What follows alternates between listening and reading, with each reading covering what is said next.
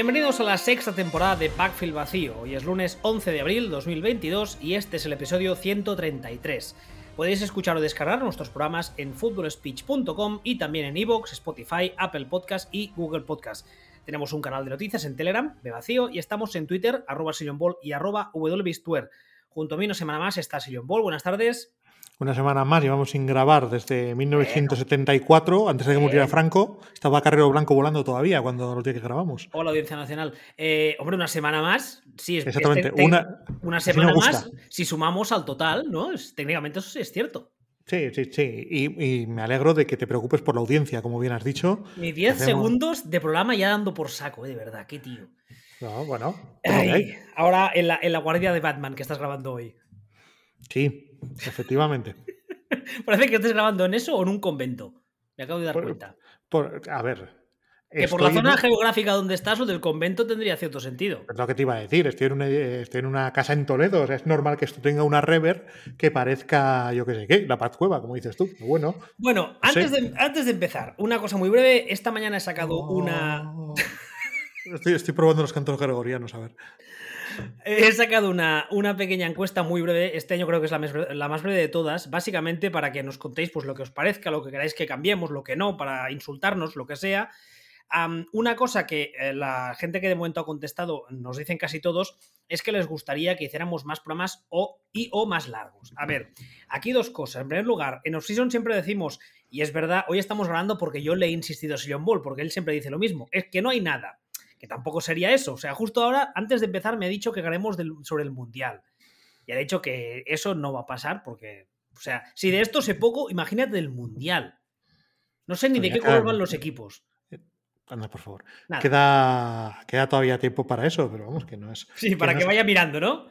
Exactamente, tú vete, tú vete informando, te tendrás que decidir de qué equipo eres o algo. Sí, de, del, no sé, Da igual. Em, entonces, lo que decía, si tenéis a bien llenar la encuesta bien, eh, y respecto a eso de la duración y tal, una de las cosas cuando empezamos a, antes de grabar el primer programa y nos pusimos a hablar de cómo queríamos el formato, una de las cosas que siempre teníamos muy clara es que queríamos que fuese algo que no se hiciese largo y que dejase un poco con ganas de más. Entonces, nuestro, nuestra idea desde el principio es que el programa sea con el tiempo justo, porque muchas veces sí que es verdad que especialmente durante la temporada nos pasa que es muy difícil no repetirse y no volver a decir lo mismo que estás diciendo cada semana, especialmente si hay semanas en las que no hay, no hay, digamos, nada nuevo de lo que hablar. Esta temporada concretamente nos ha pasado, que había semanas en las que todo seguía más o menos el guion establecido, no había ninguna cosa que se saliese de madre, entonces nos daba la sensación de que acabamos hablando siempre de lo mismo. Y para eso preferimos no grabar. Sí que es verdad que en la off-season, pese a programas específicos como el que haremos hoy, que son movimientos de, de staff, pero son unos meses un poco tontos y además para hablar de draft, por ejemplo, lo hemos dicho cada temporada, tenéis gente que hace un trabajo mucho más válido que el nuestro. Además en español tenéis canales de YouTube, tenéis podcast, tenéis cuentas de Twitter. No voy a nombrar a nadie porque me dejaría alguien seguro porque tengo memoria de pez y no quiero que nadie se ofenda, pero tenéis muchísima gente que hace un trabajo fantástico y nosotros haríamos un poco que grabaríamos para pasar el rato y para cuñadear. Y ya lo hacemos lo suficiente durante el año, ¿no? A ver, ¿cómo te diría yo? Llevas cinco minutos diciendo, nosotros nos proponíamos hacer un programa corto, que se haga corto, que tal, que cual. Y llevas cinco minutos dando la brasa. Ponte a hablar de lo que quieras hablar. Oh, ¡Qué borde, por Dios! Luego que si los vascos no folláis, si sois todos igual de simpáticos, no me extraña. ¿Qué es eso? Eh, en fin, vamos a empezar pues con los movimientos de, de esta off-season, los movimientos de staff que ha habido. Ha habido bastantes, tanto en lo que sería en las oficinas, en los general managers, como en las, en las sidelines, en los eh, head coaches, etc. Los hemos ordenado por orden alfabético y vamos a empezar con los Baltimore Ravens, que han tenido a bien cambiar a su coordinador defensivo. Hasta la temporada pasada era ah, Don Martin Dale, que se ha dejado el equipo, ha ido a otro equipo que ahora no recuerdo, pero que está por ahí, y en su defecto han contratado a Mike McDonald. ¿Quién es este señor? Bueno, Mike McDonald estuvo en el staff de los Ravens de 2014 a 2020, con lo cual conoce un poco la filosofía de la casa, y esta temporada pasada ha sido el coordinador eh, defensivo de la Universidad de Michigan en un año por parte de Michigan que no ha estado nada mal, ha tenido un año bastante decente. Y pues eso, pues un nuevo coordinador defensivo, pero yo creo que en el caso de los Ravens importa mucho quién sea el coordinador defensivo, porque parece que siempre juegan lo mismo, ¿no? Hasta cierto punto, pero sobre todo este cambio es que fue raro el cambio este, ¿no? Entonces, que no por el cambio en sí, pero, sino por el hecho de prescindir de Martindale.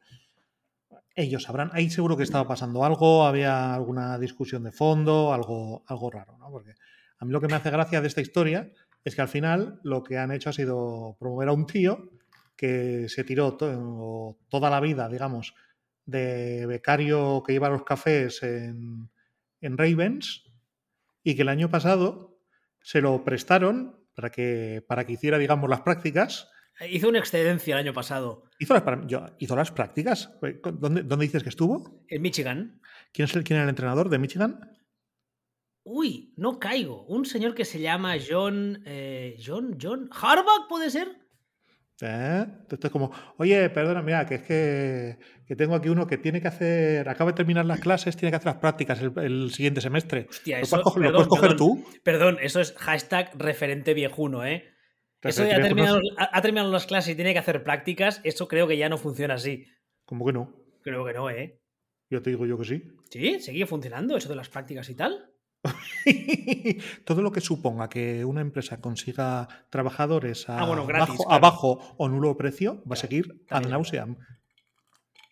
Pero sí, la verdad es que ni había caído en el hecho de que el head coach de Michigan es el hermano del head coach de Baltimore, la verdad. Lo que sí que es verdad, es muy curioso el hecho de que de, eh, de eh, McDonald's estuvo todos estos años un poco esperando su oportunidad para reemplazar a un señor que tú llamas Martin Dale, porque es como se pronuncia, pero me niego a llamarle así. Para mí es Martin Dale, que me gusta más. Además, le llaman. perdón, le llaman Wink, que le, le, añade más gracia al tema porque me hace pensar en el de Futurama. ¿Cómo se llama el verde bajito? ¿Qué verde bajito? ¿Futurama? Sí, el que va con, con Zach Brannigan. ¿Cómo se llama? Después que me he quedado en blanco, que sé que me dice la, rana. Sí, bueno, no es una rana, pero ya nos entendemos. Bueno, da igual. no, sé por qué me hace pensar en él. El hecho es que eh, McDonald's estuvo todos estos años esperando a ver cuándo le daban la oportunidad. Y la sensación que tienes es un poco lo que tú dices, ¿no? Le han dejado un año para que vaya a ver foguearse, a ver si realmente vale la pena. Y eh, esta temporada, Martin Dale, o Martin Dale para los amigos, eh, tuvo una salida un poco extraña. Porque además, la salida, no por el hecho de que fue como muy repentina, sino porque Ravens no suelen hacer estos movimientos tan extraños. Suele ser una franquicia muy estable, que las decisiones parece que se toman con mucho consenso y tal. Y fue un poco como de un día para el otro lo echaron o se fue, no sabemos muy bien cómo fue la cosa, o, acordaron una salida amistosa y ahora tienen a uno nuevo que, bueno, que en principio, pues ya digo. Pues la idea es que jueguen más o menos igual. Eso imaginamos, ¿no? O, Suponemos. Igual hay, igual hay un trasfondo ahí que, yo qué sé, que querían jugar más por aire y Martin Dale era como, yo no sé. Vete tú a saber, o sea, esto es por especulación, ¿eh? Esto es porque para que este cambio tenga lugar tiene que haber algún tipo de diferencia de, filosofía o, alguna bronca extraña o que le ha tocado el culo a la hija de Harbaugh. Alguna cosa rara tiene que haber ahí o, que no sabemos para qué, para qué haya pasado este. Sí, porque además ah, Martin Dale era un tipo que está, está, en la liga bastante bien considerado y además la, digamos, la comprobación empírica la tienes en que estuvo en el retiro dos días, ¿Una semana? esto, sí, pero esto, esto, merece un análisis. O sea, por una parte encontró trabajo muy rápido, pero por otra parte ha sido los Giants. Entonces, no sé hasta qué punto esto habla bien o mal de Martindale. Ah, yo creo que bien. Pero bueno, el hecho es que, como decimos, el nuevo coordinador defensivo de los Ravens es un señor que se llama Mike McDonald's. No McDonald en singular, sino McDonald's. Siguiente equipo, los Buffalo Bills. Aquí ha habido un cambio de coordinador ofensivo. Eh, el coordinador ofensivo hasta ahora era Brian Dable, que eh, se ha ido a los Giants después de que estas dos, tres últimas temporadas fuese uno de los nombres que sonaban más para ocupar una blada de head coach. Finalmente se ha ido y en su lugar han ascendido a Ken Dorsey, que es, es curioso porque es un señor que en su, en su momento llegó a la liga como estos quarterbacks, digamos, que no era casi ni, ni, reserva, era práctica squad casi casi, después de venir de una universidad importante, especialmente cuando él salió de ella, que era de U, Miami University, Ah, empezó enseguida su carrera como coach, casi casi, porque enseguida él mismo se dio cuenta de que como jugador no iba a rascar nada. Estuvo como entrenador de quarterbacks de Carolina desde 2013 a 2017. Luego ya llegó a Buffalo en 2019, donde fue entrenador de quarterbacks y el coordinador del juego de pase. Y ahora, pues, ha tenido una. Pues, lo que siempre nos. Al menos a mí me suele gustar porque es un tipo de. Es una extensión, digamos Pues, pues bien, poco a poco, hecha con cariño, chup chup, ¿sabes? Como, como, el, como el cocido, ahí con calma. Empezado pues de, abajo de todo a ir subiendo. ¿Eso significa que vaya a ser bueno? Pues no tenemos ni idea. Pero claro, estamos en lo de siempre. Eh, en el caso de los Bills, es, es, difícil hacerlo mal como coordinador ofensivo. Tienes que ser explícitamente malo para hacerlo mal con ese quarterback, ¿no? No me lo parece. Vamos a ver. Eh, Bills eh, sale de un Ryan Dable que, que tiene un currículum bastante corto para ser un, para ser un coordinador ofensivo. Es alguien que, que, lleva tiempo en la, en la liga, que ha estado de becario en Patriots, que ha dado 20.000 vueltas. Estuvo en Alabama ha... muchos años con Saban también. Sí, eh, estuvo en Chips hace tiempo. O sea, ha dado 20.000 vueltas. Y ha dado 20, pero ha dado 20.000 vueltas por zonas, en, no, no por vertederos, sino por sitios en los que uno parece que aprende. Y saltar de ahí a un tío que lo que ha sido ha sido el que le lleva los cafés a Brian Dable, básicamente eh, era el siguiente, pero parece razonablemente claro que que Dable era, era, ese, era ese ataque. Lo que pasa es que yo, yo veía el ataque de Dable y no lo veía un ataque, vamos a llamarlo, de autor. No, no, no veía un ataque. Veía un ataque que hacía las cosas bien, que estaba bien entrenado, pero no me transmitía sensación de, de es un ataque muy personal, que hace cosas muy creativas, que hace. Exacto, ni muy innovador tampoco. Exactamente. O sea, me pareció un ataque muy sólido. Entonces, al ser un ataque muy sólido, me parece que es relativamente factible que, que un tío que estaba en la casa pueda seguir con lo que sería la marca de fábrica de la casa. Que no, no es lo mismo que se te marche, yo qué sé, un Sanahan Junior y digas, ya tienes que ir tú detrás. Y, y, y, la mitad de las cosas son creatividad de Sanahan Junior. En este caso, no, no, no, no me parece mmm, demencial o no me parece poco creíble para nada una situación en la que sencillamente se siga con el, se siga con el mismo estilo y se siga, y se siga funcionando, funcionando así. Hombre, ¿Es posible? Dime. No, no, aquí hay, hay, dos cosas que están claras. La primera, y eso lo ha dicho el mismo Josh Allen, Brian Dable ha tenido un papel clave en su evolución en los últimos dos, tres años. Ya sabéis que nosotros aquí hacíamos la coña del unicornio porque pasó de ser una, un quarterback bastante, bastante mediocre, para ser amables, a ser un top de la liga. Y en eso... No, es, el... es, a ver, no, no, pero no, no, no minimicemos. O sea, es el unicornio. Bueno, pues yo, pues, absolutamente pero... abominable, no flojera, por, por absolutamente digo, abominable. Estaba, estaba, siendo yo amable por no llamarle Ah, al chaval ah, no, no, cojo, pero- manco y feo y, y sordo. A nivel MVP, o sea, quiero decir, el, el- el arco es absoluto. Entonces, y esto. Sí, sí, e- es el mismo Josh Allen el que ha dicho muchas veces que en, en eso tuvo un papel importantísimo a Brian Dable. También te diré que Ken Dorsey, que es un tipo que en su día a mí en la universidad me gustaba bastante y lo he ido un poco siguiendo, en la liga tiene muy buena prensa. Que puede estar verde, evidentemente, porque experiencia tiene muy poca, pero que es uno de los nombres de moda. Incluso Bills recibió varias llamadas antes de ascenderle en planes que le queremos.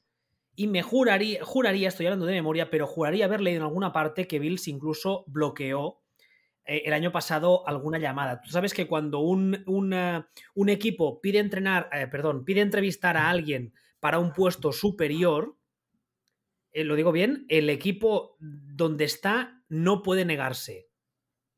¿Lo digo bien? Solo, solo puede negarse si, si lo asciende. Ah, ¿Lo has ¿es- dicho es- bien? ¿Lo he dicho pero bien? Si, si lo has dicho bien, pero Vale. si, tú, si tú lo que contestas es le voy a ascender, ahí se acaba, la, ahí se acaba el, el tema, vamos. Vale, entonces yo, yo in- insisto, creo recordar que la temporada pasada ya sonaron algunas voces diciendo que algún equipo quería llevárselo y los Bills no dejaron que se fuera. Entonces, insisto, ¿puede, ¿eso es garantía absoluta de que vaya a funcionar? Evidentemente no. En esta vida no hay nada, no hay garantía absoluta de nada, menos, como se suele decir, de los impuestos y de la muerte. Pero mm, tengo interés en ver qué hace.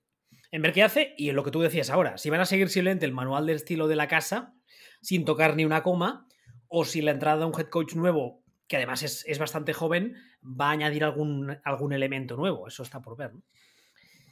Una cosa, no creo que cambien, que cambien gran cosa, porque es que en realidad este chico ha sido. eh, ha estado en Bills, que sabemos que juega en Bills, y lo anterior que ha hecho, o todo lo demás que ha hecho en la liga, es entrenador de quarterbacks de los Carolina Panthers.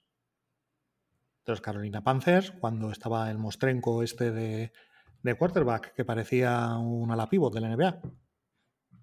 No, no creo que cambie nada. O sea, es que la sensación que me transmite es que es, esa es la filosofía de la casa, que es una filosofía que a Ken Dorsey le, le encaja, le va, y que se van a seguir igual.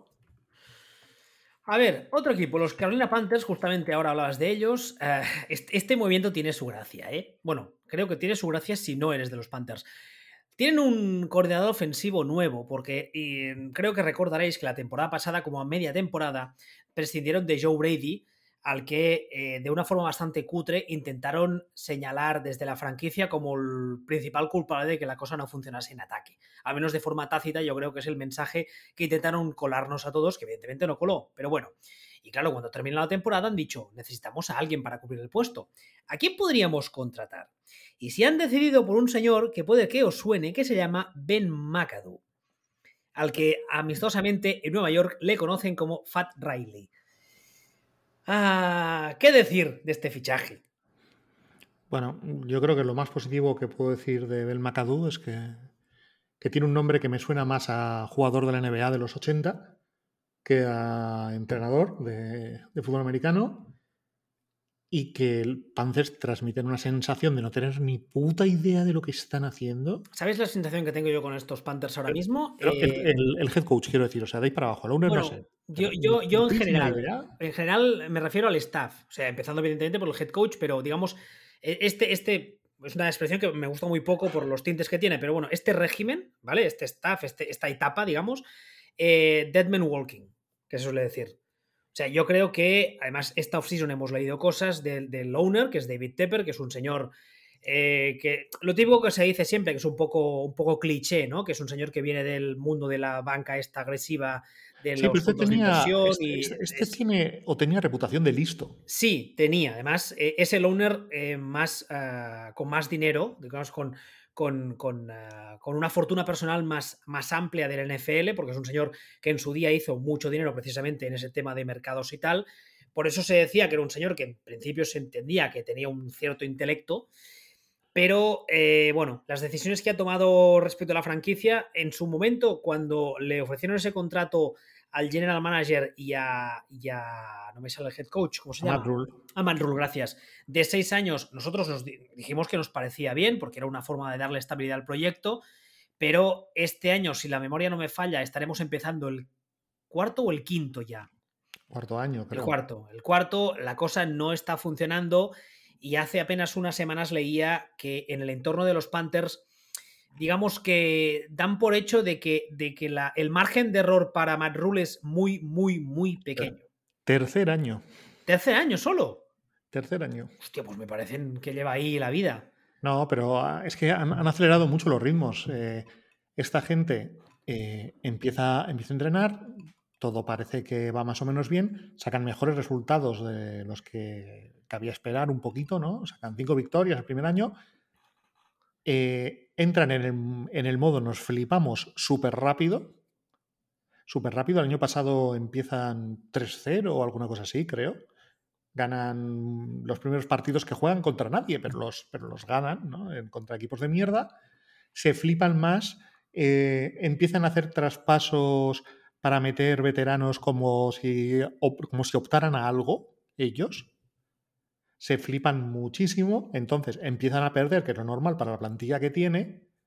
Como se han flipado, entra en el modo, uy, uy, uy, uy, Matt Rule no vale, Matt Rule entra en pánico, empieza a hacer cosas absolutamente desquiciadas, como si le estuvieran presionando sin motivo a pesar de tener contrato de seis años, termina el año haciendo cosas completamente locas, que no tienen ningún sentido, de, entrenador que piensa que lo van a cesar, segundo año, insisto, y sacando mejores resultados de lo que cabía esperar, y ya esta, esta postemporada ya ha sido demencial, ha sido actos de, de, de, como dices tú, un régimen eh, desquiciado y que, y, que piensas, y que piensan que lo van a echar.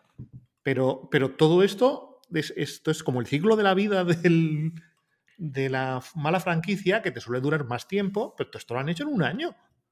Es que sean. Y por eso digo yo, pero si se supone que Tepper era un tío listo. O sea, se supone que Tepper es un tío listo y al final te estás encontrando que, tienes, una plantilla que el año pasado han, apostado por Sam Darnold a cambio de cuatro cacahuetes. Y me estás diciendo que a tu head coach de segundo año mm, le estás eh, exigiendo cosas con cuando su quarterback titular es, eso, un Sam Darnold que venía de este no le para nada. Y, no solo eso, es que, es que esto, es, eh, esto es demencial. Después de eso, te has encontrado con que cuando le has presionado a tu, a tu head coach, lo que ha hecho, en lugar de buscar soluciones, ha sido ponerse en posición fetal eh, en una habitación eh, oscura diciendo quiero ir con mi mamá, quiero ir con mi mamá, quiero ir con mi mamá.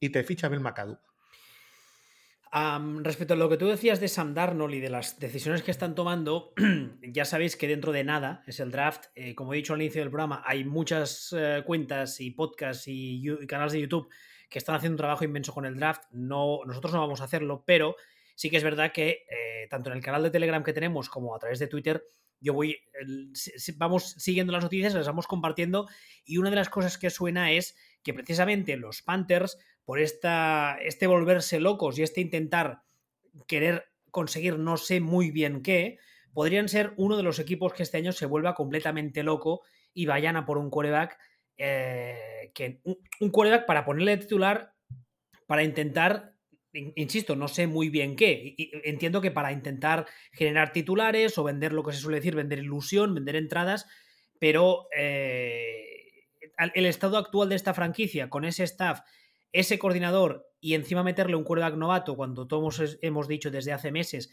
que esta clase de quarterbacks está muy verde en general, es una receta para el desastre. O sea, para, el desastre más absoluto. Porque además, este escenario, esta película la hemos visto todos mil veces. Es lo típico de que le draftearán. Eh, el día después del draft, no os preocupéis que este tío no va a pisar el campo en un año. Al cabo de tres meses, cuando vengan los OTAs, es que está mejor de lo que esperábamos y lo tienes jugando la semana 1. Y cuando la semana 6, por decir algo, no esté funcionando, entonces la culpa será del chaval. Pero bueno.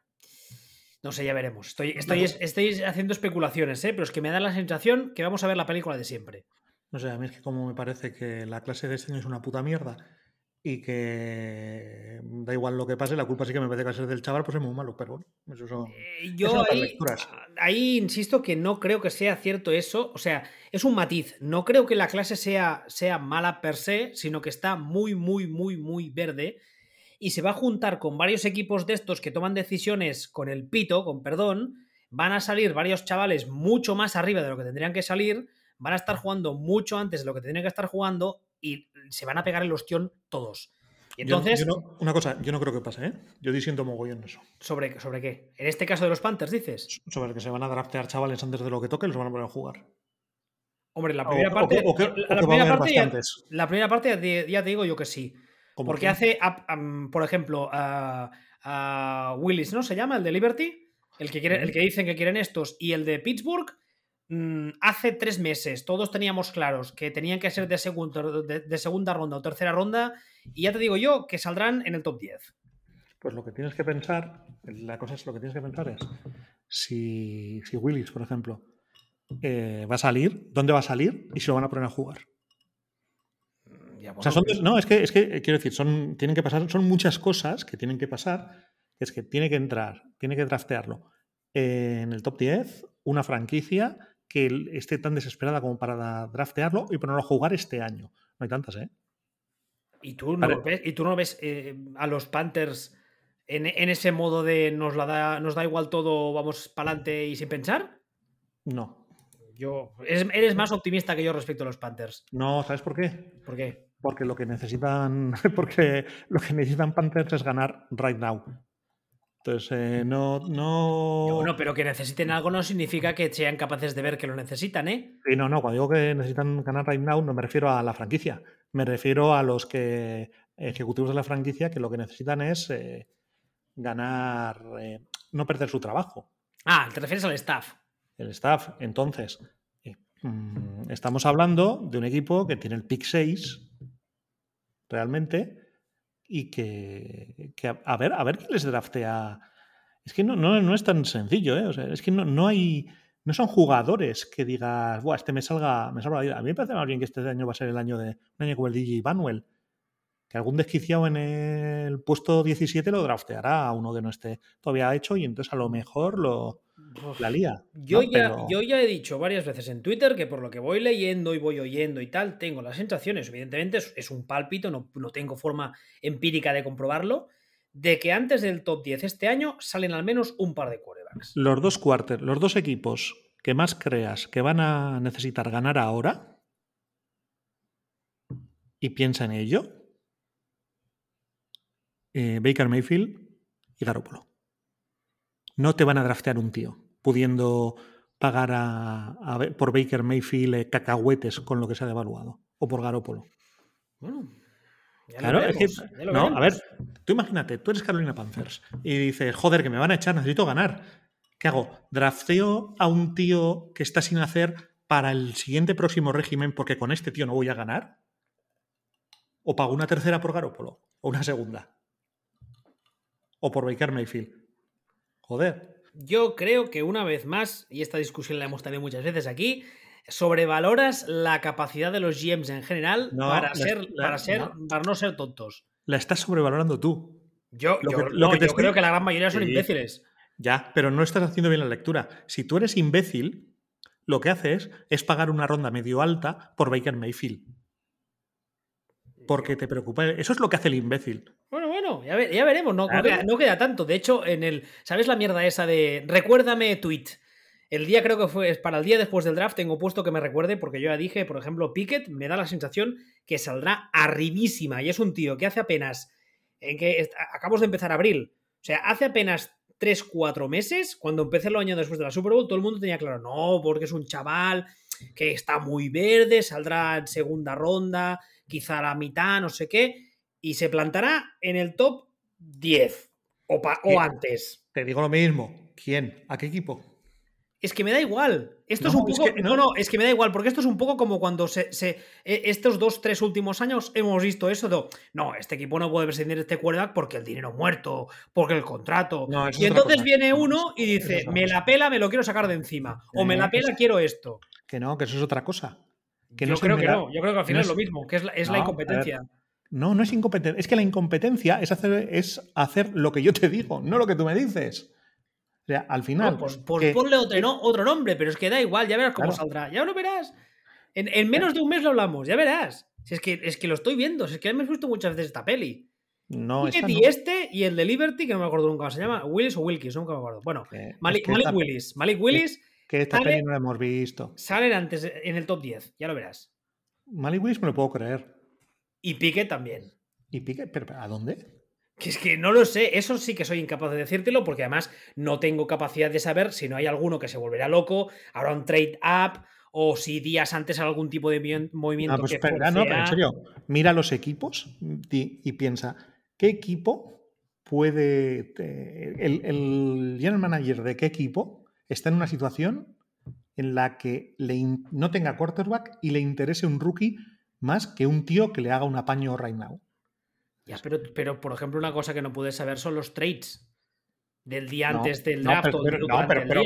pero, puedo saber que no hay equipos que necesiten un, quarterback no hecho ahora mismo. Bueno, realmente. Entonces, o sea, para, para, salvar el culo ellos, ¿eh? O sea, yo te quiero decir, hemos hablado de, hemos hablado de Panthers, ¿no?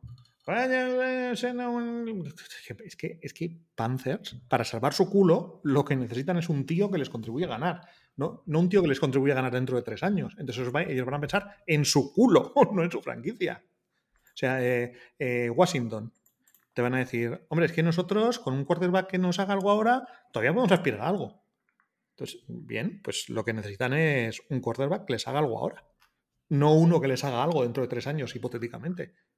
Es lo que te, es lo que te quiero decir. O sea, ellos en, en su mente, en su forma de funcionar, van a, van a valorar mucho más a un Baker Mayfield que lo que van a valorar a un tío poco, poco hecho.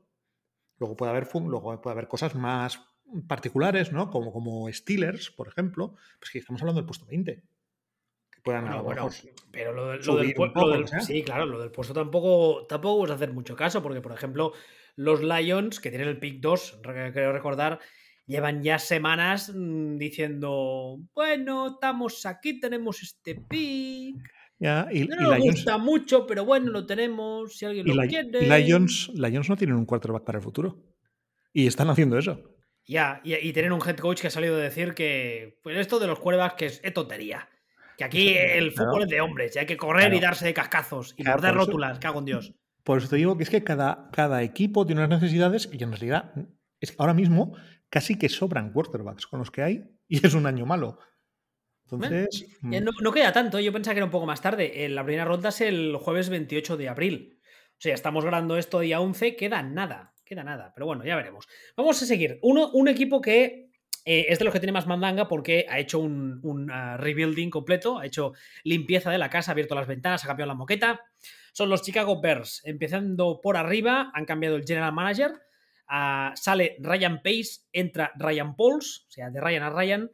Eh, Ryan Pauls eh, ha, ha estado hasta ahora, hasta la temporada pasada, vamos, fue eh, Executive Director of Player Personnel de los Kansas City Chiefs.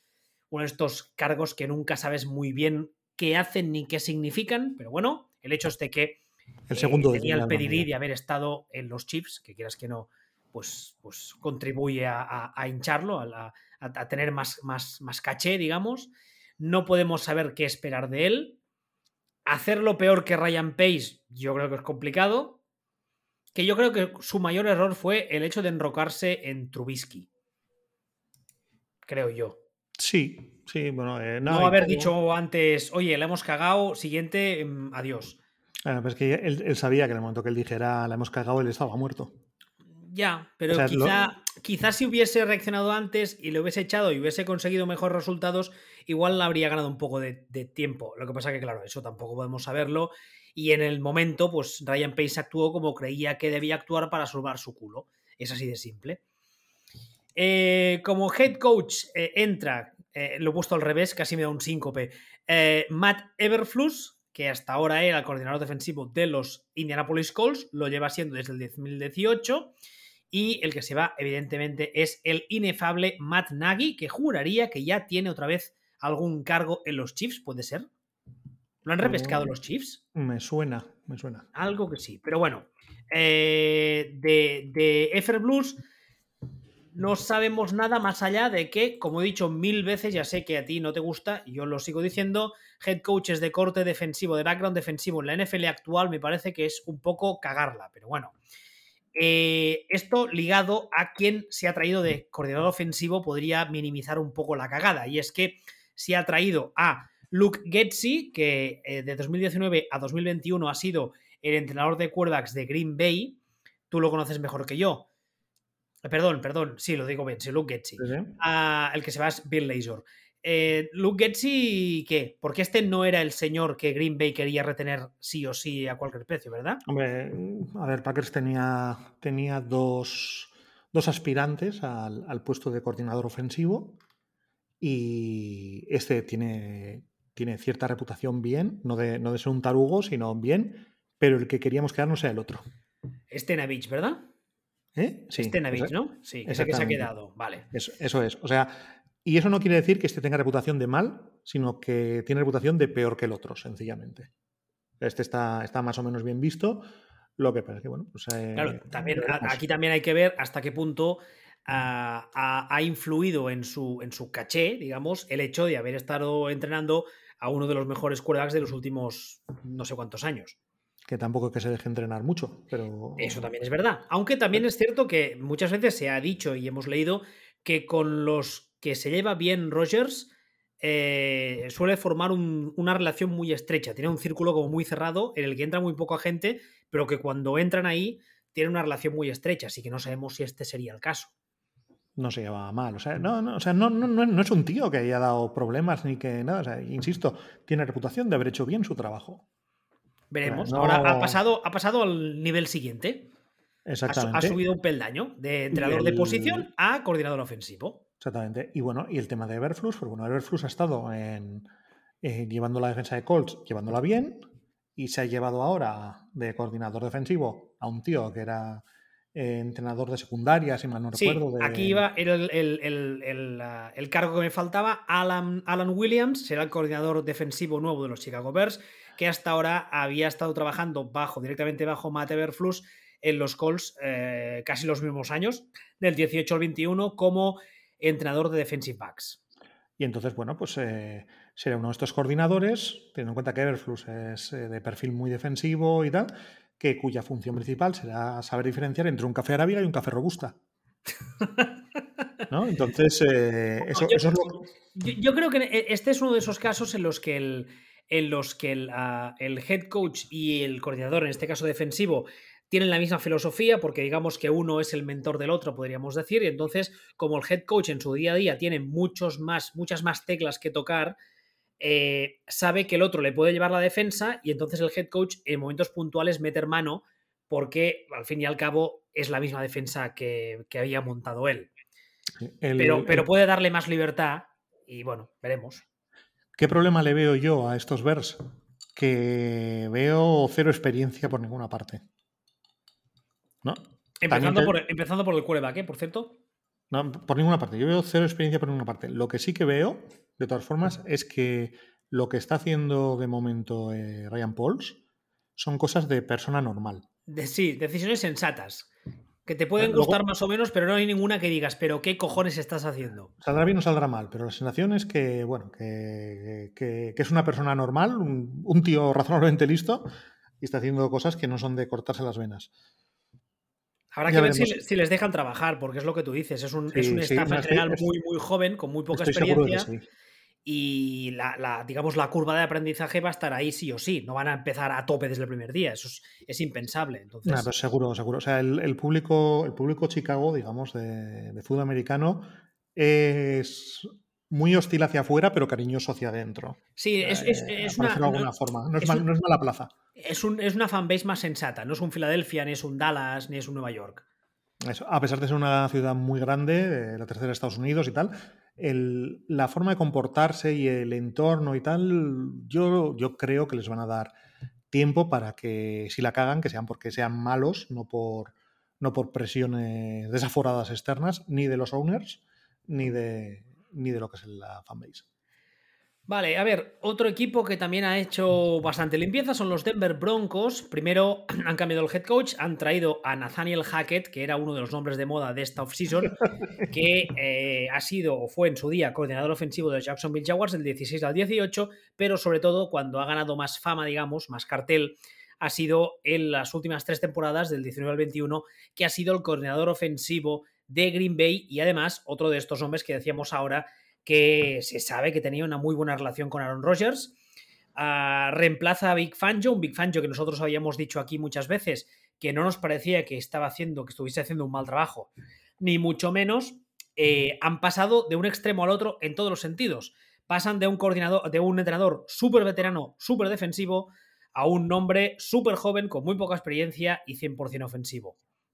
Uh, la, ventaja de esto es que a Hackett, mm, para debutar como head coach, el primer cargo de head coach que tiene en su carrera, le han traído a Russell Wilson.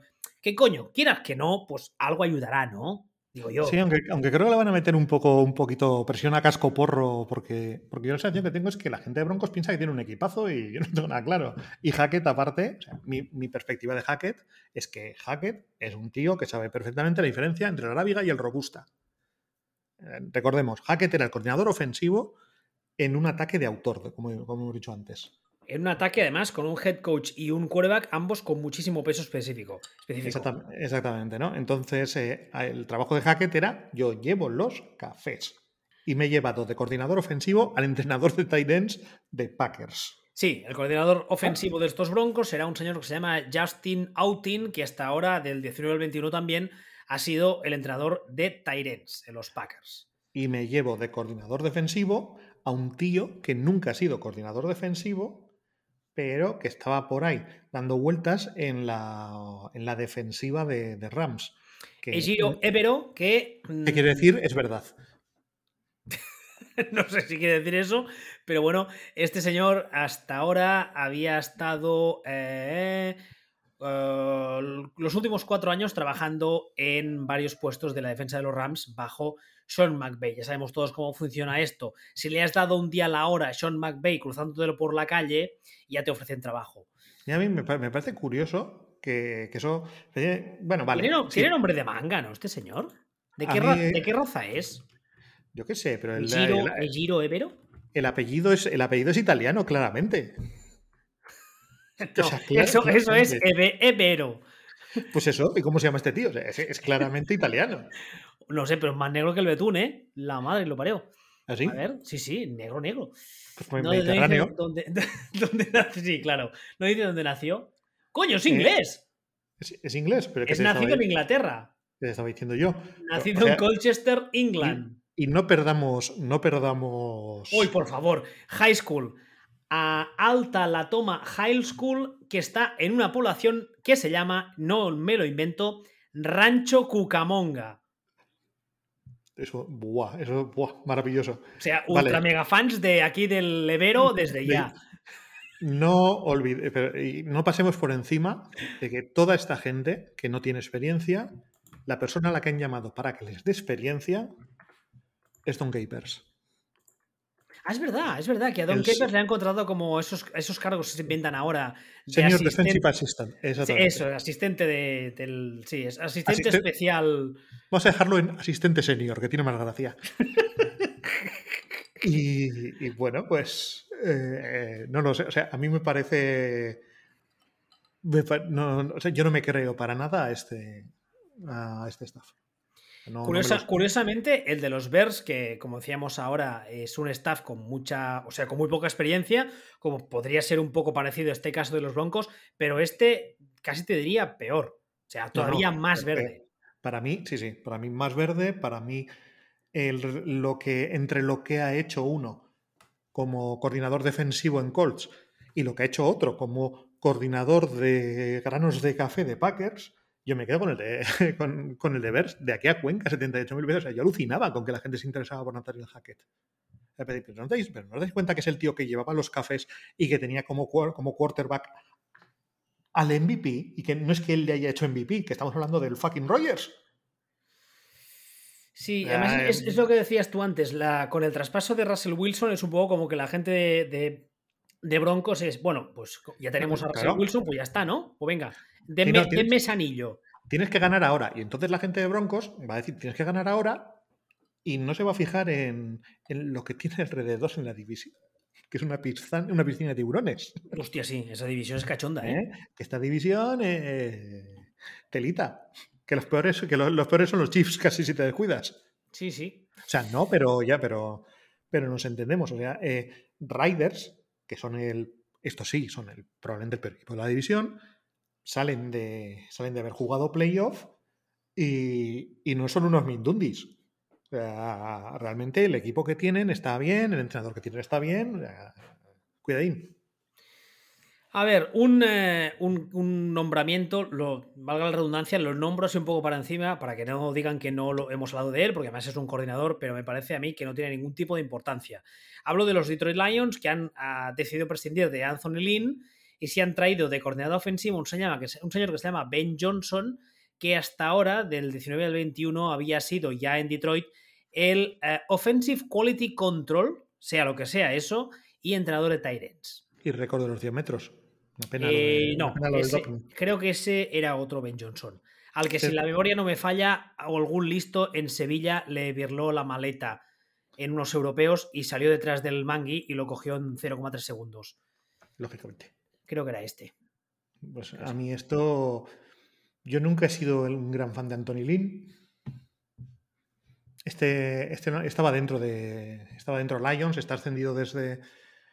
Desde dentro. Pero sobre todo Me dan, me dan mucha pereza estos Lions, ¿eh? En general. Empezando por el muerde rótulas, que yo creo que, insisto, que vive en 1995. Y que sí, que muchos golpes en el pecho, y que sí, que mucho orgullo, y que le queremos todos mucho, y la la la, pero, pero no sé. No, no les veo ni mucho menos como un equipo competitivo. Yo tampoco. o sea, creo que tienen talento negativo, ¿no?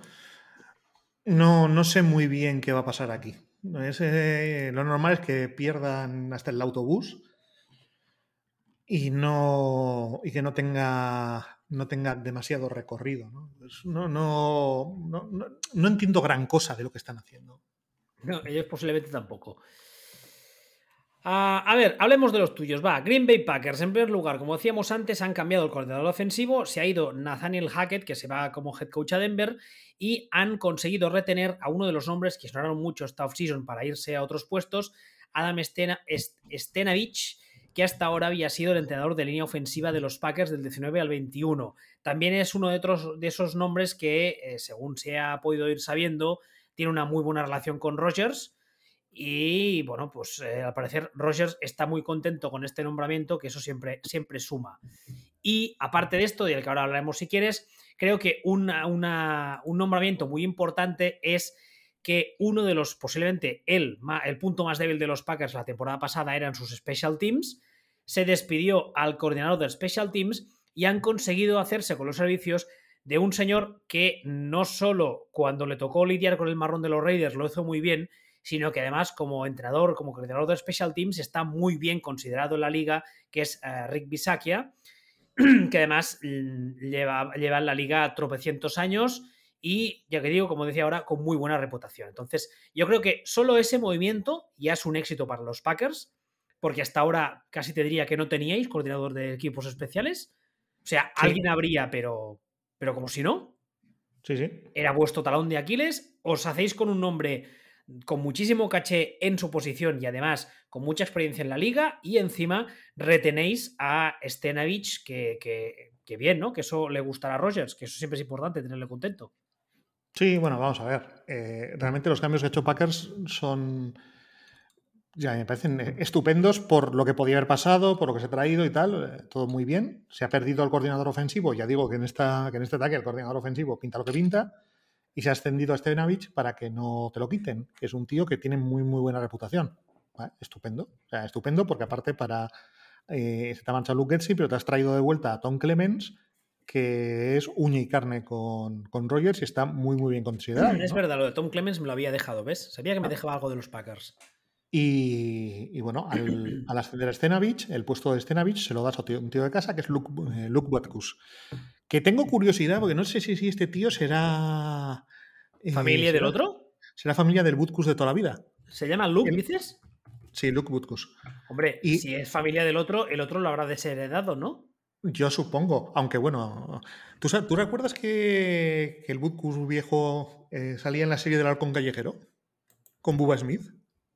Hostia, no, no me acuerdo de eso. Sí, sí, estaba. No, del Halcón Callejero no, del Trono Azul, me he liado. No me acuerdo yo de eso. En la serie del Trono Azul llevaban un equipo de apoyo de, tierra, digamos, que eran Butkus y Bubba Smith. Pues es el. Es el una fregoneta. Es el, es el sobrino. Pues desheredado. Hombre, te diré, ya no se hablan. En, las cenas familiares ya no se hablan.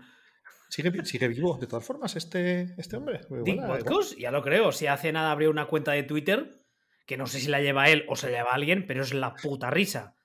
Pero la puta risa, o sea, es una idea de ella. Si, podéis buscarla en Twitter porque es la bomba. O sea, y, de los tweets que hace, como el 80% son rajadas contra Rogers y los Packers. la cuenta es brutal. Yo no sé quién la lleva, pero es su, su, community manager merece todo el oro del mundo. Ese, ese, esas cenas de Navidad. Sí, sí. Entonces, bueno, pues entre eso, lo de Joe Barry. Pásale las patatas a ese. ¿A ese te refiere tu sobrino, Dick? A ese. Pásale el queso. Eh, eh, se, ha, mantenido Joe Barry, que Joe Barry yo creo que no lo hizo tan bien como se ha dicho. No, me parece que estuvo correctito como mucho, pero, pero vale. ¿Por qué me suena cantante de los Bee Joe Barry, sí, los, los Bee Ah, no, Barry, Gibbs, Barry Gibbs, no, calla, calla. Ah. No sé por qué. Eran Barry Gibbs, Maurice Gibb y, Andy Gibb. Perdón, culpa mía. Andy Gibb era el, otro, era el otro hermano, perdón. Y. Hashtag referencia viejuna. ¿Sí o no? los VCs, no me jodas. You should be dancing. Eh, y lo de Bisaquia, pues eso, era mm, cáncer de sida, lo que había anteriormente, y lo sustituyes por un tío que está considerado de los mejores de la liga. Entonces, eh, solo, solo, con eso ya, ya se ha apañado, que de hecho casi puedes decir que, te eliminaron por culpa de, de los Special Teams. Casi, casi, sí. Lo que, o sea, que fue una de las cosas más exageradamente desastrosas que he visto en mi vida. Entonces, bueno, aparentemente, aparentemente bien. O sea, ahora mismo el Packers puede centrarse lo importante y es quién va a jugar de, receptor en ese equipo, si tú o yo. Hombre, una de las cosas que se dice de cara al draft, que como hemos dicho antes está ya a la vuelta de la esquina, es que este año sí uh, van a invertir bastante capital en receptores en plural. Hay una. El, el, consenso general es que la clase de receptores es bastante amplia, quizá no de super mega estrellas, pero sí de jugadores que pueden ser titulares o de receptor 2 con garantías. Y todo apunta a todos los mock draft que he ido leyendo que los Packers mm, van a sacar mínimo un par. Lo cual pues tiene cierta gracia, ¿no? Porque después de todo el follón con Jordan Love ese año, que no le draftearon ni a uno y tal, y este año, pero bueno. Bien está lo que viene como, eh, eh, como decía la canción, ya no quedan más cojones, receptores los Packers. No que no, que no rima. Ah, vamos a dar Sería más bien ya no quedan más cojones a los Packers receptores. Eso. Eso, eso sí, esa por lo menos, por lo menos es asonante. Bueno, a ver, eh, otro equipo, lo, mis, mis, amigos del sur, los Houston Texans, uh, estrenaron head coach, estrenan head coach, Lobby Smith, ese señor con pinta de Papá Noel negro. Han despedido a David Coley, un gesto que nadie entendió, porque un señor al que le dieron un chicle usado y dos, y dos palos, y con eso hizo maravillas. Además, eh, pese a que en su día, cuando se le contrató, yo no entendí muy bien Parece ser que dentro del equipo, eh, dentro de lo que sería el roster, los jugadores estaban muy a gusto con él, estaba muy bien considerado. Y además, insisto, a nivel deportivo sacó petróleo de la puta mierda que tenía. Y le han regalado un despido. Para traerse a Lobby Smith, que es un señor que cuando se dio la contratación, nuestros amigos de, de Spain ya me dijeron, varios de ellos, que mi más sentido pésame. Yo tampoco acabo de entender este fichaje, pero bueno. Como coordinador ofensivo se ha cambiado a Tim Kelly, esto sí que era necesario, porque la verdad es que el ataque el año pasado con Tim Kelly era bastante, bastante cutre, y se ha traído a Pep Hamilton, que es un señor que ha estado dando algunas vueltas en la liga, en su día llegó a la liga en los Colts, fue coordinador ofensivo, si no recuerdo mal, con los Colts de Andrew Black todavía, y eh, antes de eso, digamos que donde consiguió más fama fue precisamente con Andrew Black en la Universidad de Stanford, donde parece ser que tuvo un papel bastante destacado en lo que sería la, la, la creación, por así decirlo, de Andrew Luck, el hacerle crecer como quarterback. Y entiendo que se le contrata para ver si de Davis Mills saca algo y tenemos quarterback, mm, ni que sea de casualidad o si no. Pero bueno, más allá de eso, pues eso, Lobby Smith. Oye, ¿quién es el coordinador defensivo? Pues ni me acuerdo, francamente. ¿Ah, no? Entiendo que será Lobby Smith. O sea, no, no, no oficialmente, porque lo busqué y no había nombre, y entiendo que sea Lobby Smith. A mí es que a mí me encanta imaginar este equipo que alguien estaba que alguien estaba viendo la tele y tal y el eh, Nick Caserío o alguno de estos escuchó a alguien decir, ¡guau! ¡Qué bien juegan el ataque los de Pep! Y alguien dijo, y alguien dijo, ¡Wow! Eh, um, sign that Pep guy right now. Uh, por cierto, eh, no hablamos de ello cuando pasó, porque como eres un soso y no quieres grabar, pero eh, de todo el tema de, de Dishon Watson, solo diré Defensive Coordinator, según dice aquí, Lobby Smith. Uh, de todo el tema de Dishon Watson, solo diré que Tim Caser uh, Nick Caserío, yo creo que aún no sabe muy bien cómo ha sacado, o sea, ha sacado el gordo, porque la verdad es que se, enrocó en su día y la cosa habría podido salir muy mal para los intereses de los Texans y ha acabado saliendo extremadamente bien. Luego falta ver qué hacen con esos picks. Pero a día de hoy han sacado, vamos, han sacado oro. Oro. Oro absoluto. O sea, bien está lo que viene acá. Ahora el marrón es de otro. Nunca mejor dicho el marrón por los Browns. Eh, vale, más cosas. En los Colts ha habido un cambio de coordinador defensivo un poco forzado por la marcha, como decíamos antes, de Matt a, como head coach de Chicago y se ha traído a Gus Bradley, que estuvo en los Chargers en el mismo puesto del 17 al 20 y en el 21 estuvo en los Raiders también como coordinador defensivo. Bueno, no es un nombre que me disguste. Ni que te enamore, ¿verdad? No, la verdad es que no. La verdad es que eh... no, no, es un nombre que diga, guau, brutal, tengo ganas de ver esta defensa. Sobre todo porque venimos de lo que venimos. Como tú decías antes, Everflux es un tipo que la defensa de los Colts los últimos tres años la ha hecho rendir muy, muy bien. Y entonces tengo la sensación de, de que Bradley. Mmm, no sé. A mí, a, mí, a mí, me parece bien. O sea, las defensas que. Lo que hizo con Chargers estaba bien. Eh, lo que hizo a pesar de Gruden, bueno, vale y tal.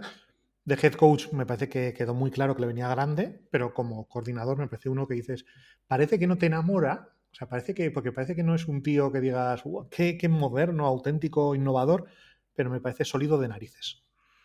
Y sobre todo teniendo, en cuenta el hecho de que los Colts eh, han, ah, se han hecho con los servicios de, ahora sí parece, un coreback que les puede hacer funcionar más o menos en ataque, que les puede hacer rendir. Y claro, si el ataque realmente acaba funcionando de verdad, que el año pasado con, con eh, Carson Wentz ya sabemos que en el primer momento hacía pantalla azul, si acaba funcionando el ataque, ya sabemos todos que la defensa siempre, siempre se beneficia de eso, ¿no?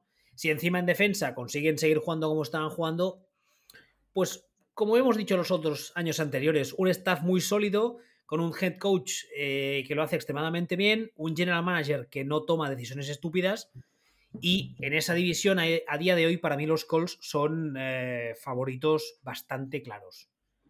Bastante claros. No sé si tanto, pero, pero para mí sí. Para mí sí. Bueno, en esa división están Titans. Ya, pero para mí están bastante por encima de Titans. Pero bueno, eso es una opinión personal. Otro equipo que ha hecho también uh, borrón y cuenta nueva son los Jacksonville Jaguars después del auténtico fiasco del año pasado con Urbano Mayenko Meyer, al que acabaron echando, como no, a media temporada. Uh, y, cogió las riendas Darrell Bevel como, como interino. Se han hecho con los servicios de Doug Pederson, el que fuera en su día head coach de los Eagles con los que ganó un anillo. Eh, este 2021 estuvo, digamos, de año sabático, le han recuperado. Como coordinador ofensivo se han traído a Press Taylor, que estuvo con él en, en, ah, esos Eagles y este 2021 estuvo como Senior Offensive Assistant de los Colts. O sea, uno de esos cargos en los que te pagan para hacer básicamente nada, pero bueno, ahí estaba. Y como coordinador defensivo se han traído a Mike Caldwell, que eh, hasta ahora estaba como ah, entrenador de linebackers interiores en los Buccaneers. ¿Qué? ¿Es, tu análisis? No, está esperando que digas todo, ¿no? Realmente, yo creo que el objetivo que el objetivo que tiene Jaguars es desputechizar la franquicia. Hacer limpieza, está clarísimo. Parecer, parecer que son gente seria y Pederson es un tío que transmite que es gente seria. Parece eh, parece el entrenador, eh, parece el, el, padre de uno de los jugadores que hace de entrenador del equipo de, flag football de su hijo de 8 años, ¿no? Poco capaz, pero muy serio.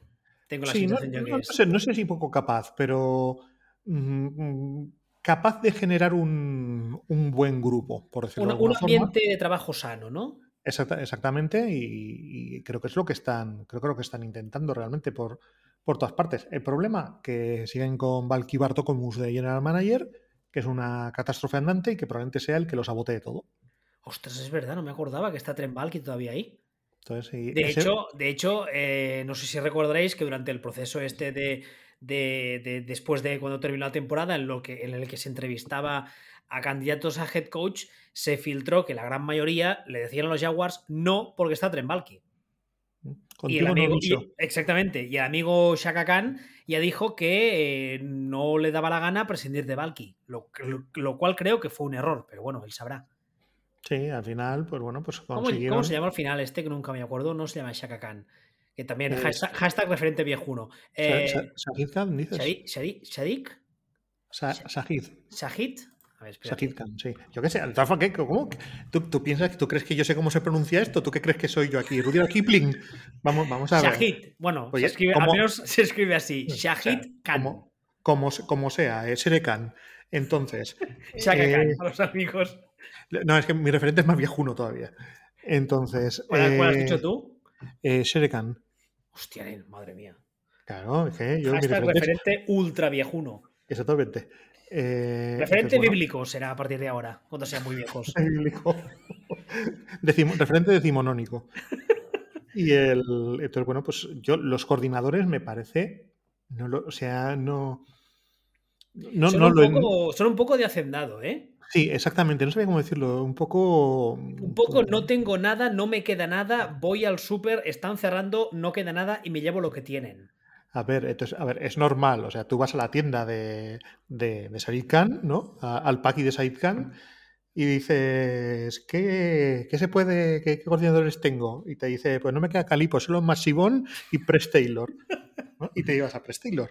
A ver, sí que es verdad que en su día Press Taylor, cuando esos Eagles estaban funcionando a tope y tal, era un nombre que había más o menos sonado para algunas, algunas eh, ofertas, eh, sobre todo de coordinador ofensivo, porque en ese momento era entrenador de quarterbacks y tal. Ah, no acabó haciéndose con ningún puesto y digamos que al final ha conseguido llegar donde, donde parecía que podía llegar hace unos años. Ahora veremos si en ese momento eh, le, hacían ofertas porque el equipo funcionaba y nadie se planteó cuál era su, su, su influencia real en ese ataque de los Eagles o es que los demás equipos la cagaron dejándole pasar. Al final aquí de lo que se trata es de que es un tío que es de la confianza de Pederson. Tal cual. Que sabe, que... sabe, cómo quiere jugar el otro y que se conoce y que trabajan juntos. Y que, sabe Pederson que van a tener buen ambiente de trabajo, que lo que sea. Pues vale, pues ya digo que es que ahora mismo el objetivo no es ganar partidos, es no ser la, la risión. Bueno, y que, no te y que no te maten al pelo pantén. Eso estaría bien también. También, pero, pero es más importante que la gente no se ría. O sea, eliminar el factor Nelson Moons. O sea, que la gente no diga, fíjate, los Jaguars, y lo primero que pienses es, ah, directamente. Una vez que eliminemos eso, ya pensaremos en ganar partidos. Pero es que ahora mismo es una franquicia que es. Eh, pues si, si eliminas a Texans, tal vez la franquicia que más vergüenza ajena transmite. Hay que, como tú has dicho antes, hay que pasar un eh, doloroso pero necesario proceso de desputechización. Despuchechi, despu, ¿Cómo? Desputechización. Eso, gracias. Otro equipo que también han hecho limpieza que da gusto son las Vegas Raiders, después del fiasco también del año pasado con John Gruden primero, luego cogió el equipo, como decíamos antes, Rick Bisaccia, que hizo un papel mucho más que digno. Eh, durante unas semanas estuvo barajando la posibilidad o sonando de que Bisaccia pudiese conseguir el puesto, porque además desde dentro del vestuario eh, los jugadores estaban a tope con él, pero finalmente se ha decidido contratar a un nombre que también llevaba años sonando para hacerse con una plaza de head coach. Ya sabemos todos que en su día tuvo un par de fiascos. Hablo de Josh McDaniels. Primero en Denver, que las cosas no acabaron de funcionar. Luego tuvo ese, ese amago en los calls de sí pero no, para volver a New England. No vi la fuga. No vi sí totalmente. Eh, para volver a New England, donde has estado, ha estado hasta ahora y finalmente ha decidido aceptar eh, la oferta para ser el nuevo head coach de las Vegas Raiders. Se ha traído a un staff que casi te diría que es todo mm, mm, made in Patriots. En primer lugar, al general manager, que es eh, íntimo amigo suyo, Dave Ziegler, que ha sido varios cargos de los Patriots desde el año 2020. El eh, coordinador ofensivo será Mick Lombardi, que también llevaban los, en los Patriots desde, el 19 y este año pasado fue entrenador de receptores. Y el coordinador defensivo se ha traído a Patrick Graham, que en 2020 eh, y 2021 estuvo en los Giants, a mi parecer, con un papel bastante digno, pero... ¿Perdón? El mío no. Bueno, a mí, la verdad es que no me desagrada sus defensas, pero sea como fuere, le han traído para hacer lo mismo aquí en las Raiders. Y yo creo que la historia de este equipo será en ver, primero, si McDaniels eh, sigue teniendo 12 años mentales o ha madurado. Él ha dicho que sí, ha salido ya varias veces en rueda de prensa a decir que ha aprendido mucho de ese proceso y que ahora es mejor persona y etcétera. No, te rías. ¿Qué va a decir? claro que va a decir, ya lo sé, pero lo ha dicho, ¿lo ha dicho o no lo ha dicho? Vale, a no ver, estoy mintiendo. Te, estás dejando la contratación más importante y que da más que pensar. Uh, ¿Quién, es, ¿Quién es el Capers de los Riders? ¿Quién es el Senior Defensive Assistant? ¿Quién es el, asistente senior? Pues no me acuerdo. Es verdad que también han contratado a uno de estos y no me acuerdo de quién es. Rob Ryan. Hostia. Hostia puta. ¿Qué? Que no Rex, eh, ojo. No, no. Rob, este es el, hermano competente. Si este, este, es, el competente. Claro, ahí está el tema. ahí está el tema. Es que Rex es un zumbao de la vida. Rex es el de los pies. Ya, vale. Y este, es el, y este es el que hacía de extra en el pueblo que has dicho antes de Rancho Cucamonga, en el show que hacen los sábados por la noche imitando a Buffalo Bill. Que Buffalo Bill, pero si le pones un poncho de esos y parece sacado de esas películas de westerns que eran mexicanos. Pues a eso me refiero. Eso, a, eso me, refiero. Este es el hermano competente. Mm, eh, A ver, a ver, eh, ahora hablando en serio, ¿eh? en, en la liga no tiene mala prensa, ha estado en muchos cargos, ha estado en muchas posiciones, tanto de coordinador varias veces como de entrenador de posición, ha estado muchos años en los Ravens, por ejemplo, ahora que, que ahora me suene, y no tiene mala prensa para nada. Entonces, ¿quién, quién dices? eh, a ¿Ro- Rob Ryan? Rob Ryan, sí. Sí, sí, sí, en serio, búscalo, va en serio. Que me da igual la prensa que tenga. Ah, ¿sabes? chico, a ver, si, si dentro de la liga los equipos, o sea, si tú has trabajado en varias empresas y de todas las empresas sales y dicen cosas buenas, hombre, Pues se será poner pues de acuerdo. Pues pues muy majo, pero como te pongas a mirar las cifras de los ataques, de las defensas de Rob Ryan, eh, son, O sea, no sé cómo decirte. O sea, pero- defensas, pero este- defensas- yo esas de- defensas tan lamentables solamente se las he visto a Bielsa. O sea, es que ¿qué- ¿de qué estamos hablando? Pero este no va a llevar la defensa. Luego te explico quién es Bielsa. no, Entonces, este- esta me la sé. Que es Ah, un vale. señor argentino con un pelo así como, como con melenita, ¿no? bueno, que se siente encima de nevera, sobre todo. Es el que se pone la- las gafas en la punta de, los, de, los, de la nariz. Es de estos, Eso ¿no? sí, eso sí. Es de estos. Bueno, a ver, será eso, Senior Special Assistant, esas mierdas. No será el coordinador defensivo, con lo cual, por ejemplo, no será el que cante la defensa durante los partidos. Eso No, quieras no, que no, ya minimiza la posibilidad de error. Es el, es el espiritual. Y a mí lo que me encanta, gurú espiritual, sí. lo que me encanta en un equipo de Las Vegas es que el director de operaciones de fútbol sea Tom Jones. No me jodas. Es maravilloso. ¿Sí o no? Es maravilloso. ¿Se llama Tom Jones?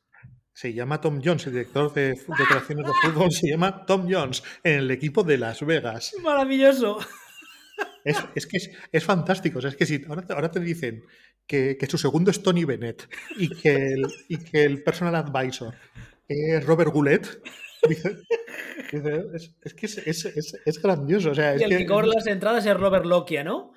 Ta- ta- también, o sea, es, es- es grandioso. Es que eso, solo falta el, el cast de Ocean's Eleven aquí. Bueno, a ver, eh, coñas aparte. em, la verdad es que a mí es un equipo, sobre todo en el puesto de head coach, me genera muchísima curiosidad por dos, por dos historias. La primera, ver cómo se entienden estos dos, o sea, este y ah, Derek Carr a nivel de X's and O's. Un Derek Carr que, si la memoria no me falla, todavía no ha firmado extensión, ¿o sí? ¿Al final ha firmado? No lo sé. Creo que no. No, no, estoy al tanto. Creo que no. No, O sea, es una, de no. las que una de las cosas, o sea, se ha hablado varias veces de que, los Raiders están interesados, pero creo que Carr al final todavía no ha firmado. Pero bueno, lo importante aquí es ver cómo se entienden a nivel de juego y sobre todo, evidentemente, eh, ver si Josh McDaniels, pues, pues, hablando rápido y mal, si ha madurado o si sigue siendo un puto niñato. Y sobre todo para mí también, hasta qué punto el entorno de la franquicia es capaz de, de asumir que aunque el trabajo se esté haciendo bien, con el calendario que van a tener este año, eh, pueden ganar cuatro partidos, cinco partidos. Incluso, Es- es- juga- incluso jugando bien. Claro, eso es el problema, ¿eh? Eso es el problema que muchos equipos les pasa. No sé con quién lo hablaba en Twitter hace unos días. Que muchas veces que tú no ganes partidos no significa que estés haciendo mal las cosas. Y eso es algo que, por desgracia, se suele, se suele eh, confundir o se suele coger como vara de medir únicamente las victorias y se suele despedir a staffs muy competentes y se suele romper el ritmo de equipos que estaban progresando en la buena dirección porque no se gana, pero no se gana porque seas malo, sino porque, por ejemplo, en este caso, estás en una división que, como tú decías antes, son todo pirañas. Pero que, que tienen un calendario ultra chungo. Claro, entonces, si termina la temporada y esta gente ha ganado como eso, cuatro o cinco partidos, Mira, eh, Es- claro, espera, es, es que, que por, en serio, es que esto hace falta, hace falta explicarlo. por cierto, hablando- eh, Derek Carr a día de hoy eh, le queda este año de contrato. Vale. Y yo ya he dicho que para mí, o sea, a nivel egoísta para Carr, creo que sería importante, sería inteligente no firmar aún. Vamos, te voy, a, te voy a decir el calendario que tiene esta gente, ¿vale? A ver, Broncos, Jaguars, apúntate una, Chiefs, Broncos, Chiefs otra vez, Chargers, Texans, apunta dos, vale. Colts, Cardinals, Niners, Chargers, Rams, Titans, Seahawks, apunta tres, Patriots, Saints, tal vez cuatro, y Steelers. Si no es el calendario más chungo que he visto en mi vida, Por ese O anda. sea, está- estábamos hablando de que, de que objetivamente es muy posible que termine la temporada con 3, 4, 5 victorias y tiene mucha suerte. Es que 5 sería como un triunfo. Casi, casi. Incluso haciendo las cosas muy bien. Entonces, me tengo curiosidad por ver cómo, cómo, cómo acepta y asume, y asume esto el entorno de, el entorno de, de Vegas. Claro, porque la, la- la salchicha peleona se ha traído a Josh McDaniels para ganar y montar un proyecto ganador, todas esas cuyunadas que se dicen habitualmente. Pero es que, claro, es lo que decíamos es- ahora. el, o sea, ca- es que, es que el calendario es que es tétrico. Es que, no solo el calendario, el problema es que dices, no, mira, es que este año tengo un calendario muy puto, pierdo muchos partidos, el año que viene, pues, pues oye, el año que viene, con un año más de experiencia al staff asentado, pues podemos ir a más. Pero es que la división seguirá siendo muy complicada. Sí, pero por El lo año que ya, viene, y el siguiente, y el siguiente. ya, pero ya no tendrás eh, los partidos que tienes de este año por haber estado arriba en la división. Ya, bueno. ¿Sabes? Es Ya que- tendrás, pero- pero tendrás que- alguno un poco más tolerable. Ya, sí, todo lo que tú quieras, pero es, es muy posible que te quedes fuera de playoff los próximos 5 o 6 años seguidos. Tranquilamente. Claro, entonces eh, hay que ver cómo se gestiona, cómo se gestiona eso. Yo supongo que Broncos implosionará antes, ¿no? Pero que no estarán tanto tiempo fuera de, fuera de playoff. Pero el calendario que tienen este año es como para decir, nosotros, nosotros paciencia, ¿eh? Eh, no tengo muy claro yo que McDaniels haya aceptado bien, eh, o sea, haya pensado bien qué puesto aceptaba. Yo tengo la sensación de que dio- dijo que sí porque se moría de ganas de volver a ser head coach y no ha pensado en nada más. Y yo creo que todos los movimientos que ha habido para mejorar los equipos de esa división han sido posteriores al fichaje de McDaniels. Creo. Me puedo estar columpiando, ¿eh? Pero yo sí que tenía la sensación de que de lo que McDaniels firmó a los rivales que se va a encontrar, los rivales han, han hecho chup chup hacia arriba. Ya, pero de todos modos, tú sabías dónde te metías y sabías que en esa división, vale, en ese momento, sin, sin, ah, sin Russell Wilson, vale que Broncos pintaban diferente, pero sabías que te metías en una división con Chargers y Chiefs. Sí, pero no sabías que Chargers iba a fichar lo que ha fichado o que, o que Broncos iba a hacer lo que ha hecho. Entonces, eh, creo que complicado. Pero bueno, ya, ya veremos, veremos, veremos. Más cosas. Los Angeles Rams eh, han perdido a Kevin O'Connell, que ahora hablaremos de él, que ha sido los Vikings, y evidentemente necesitaban a alguien para, pues para que Sean McVay no se quedase sin su café por las mañanas, y han decidido ascender a alguien de la casa, o al menos fue de la casa del 18 al 20, fue el asistente de algo, no sé, no he encontrado qué.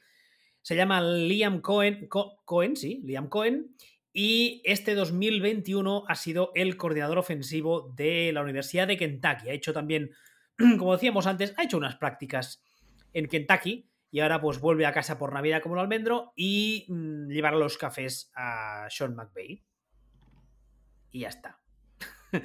Más No, equipos. yo todo, lo que, yo todo, lo que sea los Cohen me parece bien.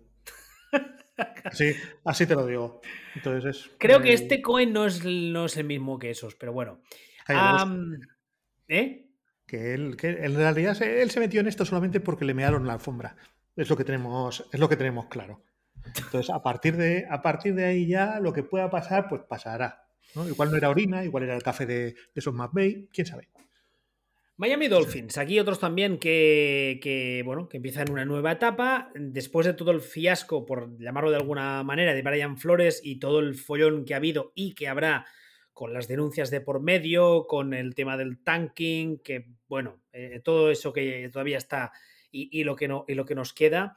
Ah, ha encontrado a Mike McDaniel, que hasta ahora era el eh, señor que le llevaba los cafés a, a Kyle Shanahan con, con un cierto parecido, a mí me parece, a... ¿Cómo se llamaba el- el que estaba casado con Jennifer López?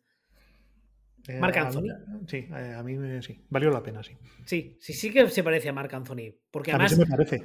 además fue muy curioso, por llamarlo de algún modo, cuando eh, durante las- la- el periodo de contratación, que todo el mundo estaba buscando head coach y tal, y volvió a salir otra vez más el tema, el tema de la regla Rooney, que hay que actualizarla, y alguien sacó un artículo en plan, ¡eh! ¡Que este es medio negro! Y fue todo como muy cómico, insisto, a falta de una palabra mejor. Pero bueno, el hecho es de que Mike McDaniels, que todo el mundo dice de él que es un nerd, fútbol nerd, y que es el, el, eh, genio, por así decirlo, detrás del éxito del juego de carrera, especialmente de los Niners en los últimos años, ha conseguido su primera, ah, su primera oportunidad como head coach, veremos cómo le va. Miami también es una plaza dificililla, ¿eh? De torear. Pero bueno, sí ha traído a Frank Smith como coordinador ofensivo, que la temporada pasada estuvo en los Chargers como coordinador del juego de carrera y entrenador de línea ofensiva. Y he sido incapaz de encontrar quién es el coordinador defensivo o quién será. Un tal, yo, un tal Boyer, ¿no? ¿Boyer? ¿Que te Yo pego estoy- leche? Yo me estuve riendo mucho. sí, Hostia, pero- otro, otro o sea, referente viejuno, ¿eh? que han mantenido al que estaba, ¿no? A, a Boyer. Pero. Eso sí que es un referente viejuno. Nah, no tanto. Las, No. las peores. No, a ver, hemos saltado más viejunos. Josh Boyer. Boyer. Josh que te pego leche Boyer. Vale. No bueno, deja de ser pertinente siendo un coordinador defensivo. lo de que te pego leche. Claro. Bien visto ahí. Bueno, no sé. Mm, Aquí también es otro equipo que tiene mucho run run al detrás por temas eh, extradeportivos. Está el tema de Tua, de que, que sí, que confiamos en él, que es nuestro quarterback, que le queremos mucho, que es muy guapo, muy majo, pero cada dos por tres salen rumores, luego salen rumores y te, pasa como la temporada pasada, ¿no? Que no, no, estos son rumores infundados, como lo de Dishon Watson. Luego sale el mismo propietario de decir que no, que sí, que sí que le quería, pero al final no. Ah, también que ha, ha salido estos días también la posibilidad de que al parecer iban detrás de Brady para jugar y de Sean Payton para entrenar y fue justo cuando pasó de lo de Brian Flores y el equipo desistió. Eh, yo lo siento mucho, pero es un equipo que tengo la sensación de que intenta hacer las cosas bien, pero que por A o por B acaba siendo siempre, acabas ah, pu- putechizando, aunque yo, no quiera. es, yo es que no creo ni que intenten hacer las cosas bien. Yo tengo la sensación de que sí, o sea, ellos lo pone, le ponen buena voluntad, pero lo de Brian Flores parecía muy bien, pero luego hemos oído que la cosa fue como fue. En lo de Brian Flores, yo creo que lo hicieron fatal de entrada, porque lo que hicieron fue decir, vamos a imitar a Patriots otra vez, eh, que tuvieron la suerte de que les salió bien, y como le estaba saliendo bien, decidieron joderlo. O A sea, ver, yo eh, no. Un, No. un- un inciso sobre todo el tema extradeportivo de los Dolphins con Brian Flores y la demanda que les ha puesto. Eh, Los últimos días he leído barra oído que al parecer Brian, Brian Flores tiene pruebas por escrito de que el equipo le obligó o le pidió perder a propósito. Pues ya se sabía desde hace tiempo. No, no, el tema está en que eh, él dice ahora, o su entorno dice ahora, que tiene pruebas de ello Sí, por sí, escrito. Que, se sabe, que eso se sabe hace tiempo. Yo, tenían yo las- no ¿Lo era consciente. O sea, que, que- que estaban las pruebas por escrito no era consciente, pero también te digo una cosa. Si eso es cierto, que no tengo por qué dudarlo, me dice que la gerencia de los Dolphins es aún más retrasada de lo que yo creía. Sí. Porque dejar por escrito pruebas de un delito, Bueno, eso no muy es un listo. No y tanto que lo es, y tanto que lo es. No es necesario. Sí que es un delito. Con las leyes de Florida en la mano, solo los de Florida sí. Aparte de que el, el entorno de los owners parece ser que están muy mosqueados. Pero Eso- con las eso- leyes, Eso es otra historia. es otra historia que no. te puede costar el puesto, te puede costar la franquicia. Pero Tranquilo, tranquilo, no te, no te enfervorices. No, no, no me enfervorice, enfervorices. pero con las leyes del estado de Florida en la mano, eh, el otro día lo estuve leyendo, eso es un delito. ¿Qué delito? No me acuerdo el nombre, coño. Eh, no, pues que, es que yo he leído muchas, buscar, muchas cosas. espérate. Quiero decir que yo he leído muchas cosas de estas de eh, tal cosa es un delito y es como, ¿qué delito? ¿Cómo No, se no, llama? ¿Cómo se dice delito en inglés? ¿Qué me sale? ¿Felony? Felony, eso es. Vamos a ver qué dice Google. Yo diría que lo leí el otro día. No, que, a ver, que puede ser, pero que, que yo he leído un montón de cosas, ¿sabes? O sea, es que es. eh, llegado, a este, llegado a este punto, me sorprendería cero leer que el artículo que estás citando es de César Carballo, por ejemplo. Eh, hay, tema- hay, tema- hay mucho. Aquí todo el mundo sabe mucho, pero en realidad nadie sabe nada. Y, de- y ya a ver, aquí, aquí a nivel deportivo lo que más nos importa es que eh, esto sí podría costarle la franquicia a Stephen Ross de una vez por todas, eh, porque a los owners, al parecer, claro, a ver, ¿qué es una cosa que pasa? ¿Que lo hacen todos y que lo sabemos todos? Sí. Otra cosa pero es pero que, que te pillen. eh, ahí estamos, que te pillen con pruebas y que te pillen mm, y, que, y que la gente de fuera pueda demostrar que eso pasa. Eso a los, a los owners ya no les, ya no les gusta tanto. Hasta donde yo sé, y yo no soy experto en esto, el problema legal real de esta historia tiene que ver con las apuestas. Ahí es donde sí que puede haber un problema, un problema muy serio y podemos estar hablando de delitos federales y tal. Pero insisto, yo estoy citando cosas que, las que no tengo ni puta idea. Estoy repitiendo cual loro, ¿no? O, entonces, A ver, bueno, no, te, no te creas yo que tampoco sé, no tengo No, ni pero puta idea de leer, pero- te pero digo lo que he leído. te digo que realmente eh, para que sea un para que sea un delito tienen que pasar una serie de cosas que el problema tendría que venir de- del tema de las apuestas porque al final estás eh, pagando a alguien para que pierda, que es un fraude de apuestas. Y estamos hablando ya de delitos federales, un problema muy, muy gordo. O al menos eso es lo que tengo yo entendido, que va por ahí, no por, no por otro tipo de cosas, ¿no? Entonces, pero bueno, hay que, hay que verlo, tiene que, tiene que tener que ver con los. En cada estado es de su padre y de su madre, pero si el delito es delito federal, ya importa tres cojones el estado. Que total, que estamos hablando por ahora, no tenemos ni puta idea, joder. No, no, el- lo único que nos afecta a nosotros, por así decirlo, de toda esta historia es el hecho de que si los Dolphins cambian de propietario, como parece ser que es una posibilidad real, no sabemos si acabará pasando, cabe la posibilidad, también estoy hablando en, en hipótesis, de que este equipo de una vez por todas entre un propietario con dos neuronas buenas y a la medio, corto, largo plazo dejen de ser un puteche y pasen Ah, a ser una también- franquicia como Dios También, manda. vamos a ver, ¿qué sabemos de Florida y de la gente de Florida? Que son muy mayores. Que tienen el equipo que se merecen, porque son todos gente muy inteligente. O sea, tú no, no sabes la coña esta de tú busca en Google Florida Man y luego pon tu cumpleaños, a ver qué te sale. Ya, Y te saldrá alguna noticia demencial. O sea, el, el- el tonto de, de The Good Place era de Florida, no había más que verlo. O sea, no, o sea, que, Jason Mendoza y fan de Sí. los Jaguars. O sea, eh, es, eh, es que Florida es un sitio muy. Es el infierno en la tierra, probablemente. ¿no? A ver, será el clima. Ese clima constante, esa humedad tiene que dejarte tonto. Eso es así. Yo he estado en sitios con ese clima y la gente no es tan así como en Florida, ¿eh? Yo qué sé, chico. Ese- No sé. El tema es Ahí- que también pueden pasar, puede pasar otra cosa. Eso que se suele decir eh, de más vale malo conocido. Hay, hay- hay un rollo, sí, tienes, tienes el clima, la cultura, la pasta, los cubanos exiliados, o sea, tienes todas las cosas que convierten, pueden convertir un lugar en el infierno en la tierra, ¿no? Bueno, pues, es, pero, pero bueno, pero, pero diversión. Ya, ya veremos qué pasa con Dolphins, ya veremos qué pasa con esto, ¿sabes? O sea, es que yo lo, lo que tampoco quiero hablar es lo que te digo, del tema de, de Dolphins como si supiera, ¿sabes? Es que me estoy viendo en la tele poniendo No, ojos, sí. O sea, Ah, bi- biólogo, biólogo marino, como, como decía, eh, no me sale ahora mismo el nombre, el, el amigo de Seinfeld. No, pero a ver, que, que no lo. evidentemente, a nivel legal, lo que lo- le pase a Stephen Ross a nosotros nos importa tres pitos. Yo lo digo porque eso, evidentemente, puede tener una, una afectación directa a nivel deportivo con la franquicia. Pero bueno, insisto, también falta ver si le acaban echando, si le acaban echando, o, o se acaba yéndose vendiendo el equipo, lo que queráis, quién viene luego. Ojo, cuidado. Sí, O sea, yo creo que estamos todavía lejos del capítulo aquel de los Simpson que los delfines tomaban la tierra. Sí. Yo, yo creo que eso no va a pasar este año. No, no, ni el que viene creo que tampoco. Am, otro equipo que también ha hecho limpieza a fondo sido los Minnesota Vikings. En primer lugar, despidieron a nuestro amigo Hans Zimmer como head coach y han traído a Kevin O'Connell, que en algunas partes se refieren a él como un Sean McVay más alto. Esto no es broma, ¿eh? es verdad. O sea, al parecer es. a él le tienen considerado como, vamos, un genio al nivel de Sean McVay. Estas cosas yo las cojo un poco con pinzas, me gustará verlas, pero bueno. Eh, hasta ahora. Es que no puedo más con esto. Sí, sí, en serio, ¿eh? lo, lo digo en serio. Hasta ahora ha sido, eh, los dos últimos años era coordinador ofensivo de los Rams y en 2019 fue el coordinador ofensivo de Washington.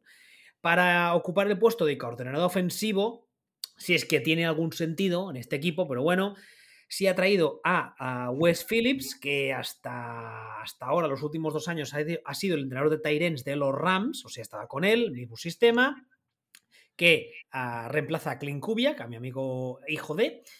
Y como coordinador defensivo se ha traído a Ed Donatel, que hasta, hasta ahora, o sea, el último cargo conocido fue eh, Defensive Coordinator de los Broncos. ¿Por qué lo digo así? Porque los Broncos estaba un señor que se llama Big Fangio, que digamos que, bueno, pues se ha traído a un coordinador ofensivo cafetero y posiblemente a un coordinador defensivo cafetero. Es que a mí Siendo él un coordinador cafetero. O sea, ahí harán un café de la hostia. Yo lo siento, pero para mí. Que ya les conviene porque en Minnesota hace mucho frío. No, pero, o sea, Ed Donatel es el tío para mí que estaba trabajando con, con Leonard, con Michelangelo y con Rafael. Qué malo, por Dios. es que no puedo evitarlo, que que lo veo. ¿Y qué Pero no, habla de él en serio, de la. Como de. Pues. Es que esta gente, pues que. No sé ni el aspecto que tiene, fíjate tú. No, pero que este tío ha sido coordinador de. Coordinador cafetero, como dices tú, con Big Fangio, ¿no? Entonces dices, bueno, pues querrá implantar la defensa de Big Fangio. Hombre, es mayor, ¿eh? Es, sí, pero bueno, pero quiero decir, imagino que ese es el plan, ¿no? implantar. Entiendo que sí. Decir, trabajar en lo que conoce, ¿no? Claro, decir, eh, decir, dice que compramos a Big Fangio y decir, no, vamos a cogerlo, el de, pero el de, el de marca blanca. Imagino que. El, bosque verde de los coordinadores defensivos. Efectivamente, ¿no? El que han dicho, vamos a, vamos a coger al Bifangio de, de Hacendado. Imagino que va por ahí, porque es que sí, bueno, tiene sentido. O sea, es, eh, no me parece una mala opción. Otra cosa es que el tío sepa o no sepa. Es raro que a la edad que tiene. bueno, pero eh, eso, también hay que tener en cuenta que se ha traído como coordinador. Eh, defensivo, perdón, como head coach asistente a Mike Petin, que es un tío que también tiene background defensivo y que tiene experiencia como, como head coach. O sea, no, no me parece. Este movimiento, por ejemplo, no me parece mal. El tema de, el tema de la defensa, como lo ha, como lo ha hecho, buscar este. o sea, no, no, me parece que esté mal planteado, ¿no? Y lo de West Phillips es, eh, es Starbucks. Totalmente. Es, Starbucks, 100%. Y... Pero es que, a ver, Kevin O'Connell tampoco tenemos muy claro qué es como entrenador. Porque Kevin, O'Connell, era Starbucks. Es un tío que tú lo ves y te parece más bien que vas a ver eh, uno de estos telefilms de Antena 3 de, las 4 de la tarde los sábados, ¿no? Esto te voy a decir, ¿este no es el que hizo la de Batman con el Clooney? ¿Qué? Sí, ¿no, no hay un actor que se llama algo así? Que vino con él. Sí, que hace una serie ahora con el Cool J. Chris O'Donnell. ese. Ah, no, no es el mismo. Chris O'Donnell, sí, ese decía yo. Perdón. Estaba, estaba, me tenías un poco despistado. Chris, O'Donnell, el que bailaba el tango con Gabriel Anguar en. No, bueno, en realidad era Pachino el que bailaba el tango con Gabriel Anguar. Este Chris O'Donnell solo se ponía cachondo con Gabriel Anguar. Pero bueno, cambiemos de, cambiemos de, cambiemos de tema y de, y de películas de, los años 90. La verdad es que estos Vikings tampoco sé muy bien qué esperar. Yo creo que han, eh, tenían entre ceja y ceja hacer el cambio, o sea, hacer limpieza, porque es un poco lo que parecía que tocaba. No entiendo muy bien por qué, pero eh, estoy intentando verlo desde su perspectiva. Ah, han hecho limpiezas y han traído un, abro comillas, entrenador moderno, cierro comillas, que nadie sabe lo que es, que ellos esperan, entiendo, que será otra versión de, de Sean McVay. Es que lo estoy viendo y estoy viendo fotos del tío y el tío es grande, ¿eh? O sea, parece, parece un jugador de tenis de estos que, solo juegan al saque. O sea, parece ligeramente más. John, Isner un poco más bajito ese rollo. ¿Qué vino con él? Sí. Este es ex ¿no? Supongo, no sé. Yo, yo por lo que le estoy viendo, o sea, creo que sí. Vamos. Es, el cuarto asistente, es el cuarto asistente de Sean McVay, estratega de los Rams, que recibe la batuta principal, dice Google. me, parto el ojete. no, es ni la secuela de, de, Sean McVay. Es la cuarta, es el capítulo 4. Claro que el capítulo 4 de Star Wars era el bueno. Episodio 4. Bueno, eh, eso admite múltiples discusiones. De eso, de, eso, si quieres sí que se puede hacer todo un, todo un señor podcast. No, yo tengo una tesis, doctoral casi hecha sobre Dejémoslo. Ah, pasamos a los Saints, ¿te parece? Vale. A ver, los Saints, ah, tras la, no sé cómo llamarlo, renuncia, retiro, despido de Sean Payton, uh, han contratado a Dennis Allen, que estaba como coordinador defensivo en los mismos Saints desde el 2015 en su día ya tuvo una época como head coach bastante breve en unos Raiders que también eran bastante puteche, con lo cual no sé exactamente qué, podemos eh, extrapolar de esa época, de esa etapa. Pero ya sabéis todos que a mí los eh, head coach de background defensivo... Eh. Además, yo creo que este equipo es de esos equipos que no son conscientes de que están o deben afrontar una época de reconstrucción bastante salvaje que se creen que ya está todo casi hecho, que les faltan un par de piezas y para adelante, y no. Vamos, yo creo que no. Yo es que lo de contratar a Denis Allen ahí me, ahí me dejó seco. un tío que, como coordinador, bueno, vale bien. Que, que como head coach estuvo dos años en, en Riders haciéndolo mal y que duró cuatro, cuatro partidos, creo. Empezó 0-4 y lo echaron el, el tercer año. Metes eso, te quedas como coordinador ofensivo con el tío que llevaba los cafés, a Sean McPayton. Que A llevaba, Sean McPayton, esa es nueva. Sean McPayton. eh, eh, eh, oh, Es una, una mezcla. Bueno, vendría a ser. Me he hecho gracia a mí mismo, mi propia estupidez, es curioso. Bueno, mira, sale barato. O sea, te quedas, te quedas con este, te quedas con el que tenías por ahí, al que te llevaba los cafés a ti, lo asciendes a coordinador defensivo. Es, es todo muy raro, es como, Es Es como muy como- endogámico, ¿eh? es como, es como agarrarse a, muy, muy al, al gorgón re- todo. al- al régimen anterior que ya ha muerto, ¿no? Es, es, es para coger a, a los dueños y decir, a darles una hora y decir, déjalo ir. Ya se, ya se fue, o sea, se fue Brice. Acepta la muerte. Es como esa, esa- esa gente que se muere la mascota y la embalsaman. Y la tiene en el rollo. comedor. Qué mal rollo me está dando eso. ¿Sí o no? Sí, bueno, yo me iba más a, Nor- a Norman Bates, ¿no? Pero vale. Sí, también. Pero me está, dando sí, mucho, sí. me está dando mucho mal rollo. Pero es, es, es como es mantener la gente del antiguo régimen ascendiendo a, a un mediocre como. No, bueno, es como no, es, Allen, es- es no querer aceptar que, que una etapa muy se, ha- exitosa. se ha ido se- pa- se ha ido para siempre. Eh, Exactamente, se terminó Sí, y, no querer aceptar que ahora te toca un- una temporada posiblemente media larga de picar piedra y de reconstrucción. Sí, que eso. Lo que pasa es que tienen la suerte de estar en la división en la que están. Sí. Que están todos casi, un, casi. en un lugar mejor. Están, están todos casi igual, menos los, los Bucks, ya veremos qué pasa con ellos. Pero tanto Saints como. Perdón, tanto Falcons como Panthers están casi, te diría, igual.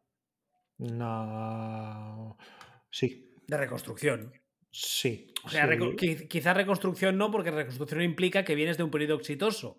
Pero estos, pero- Están la- estos están todavía en la primera fase. Están en negación todavía. Sí, no lo aceptan exactamente. Están en negación. Pues esa, esa división la debería ganar Tampa con la- el codo por fuera de la ventanilla, fumando y escuchando el Fari. Comiendo A, a aguacates. a mitad de revoluciones. Eh, otro equipo que también ha hecho una limpieza bastante a fondo y que yo al menos tengo interés en ver qué harán. Son los New York Giants. En primer lugar, des- despidieron a Joe Judge como head coach y han traído a Brian Dable, que como decíamos al empezar el programa, es uno de los nombres de moda o era uno de los nombres de moda de esta offseason y además llevaba años sonando. Finalmente ha decidido aceptar un puesto de head coach. Se ha traído como coordinador ofensivo a Mike Kafka, que hasta ahora era el entrenador de quarterbacks de los Chiefs desde el 18 hasta el 21. También otro nombre que lleva años sonando para ascender. Y como defensive coordinator, hablamos de él al inicio del programa también, se ha traído a, a Don Martindale, que hasta el año pasado era el coordinador defensivo de los Ravens. De entrada sobre el papel, un staff que. que- ¿Te, olvidas, ¿Te olvidas del movimiento más importante? Ay, perdón, perdón. No, ¿cuál? Sí. ¿Qué?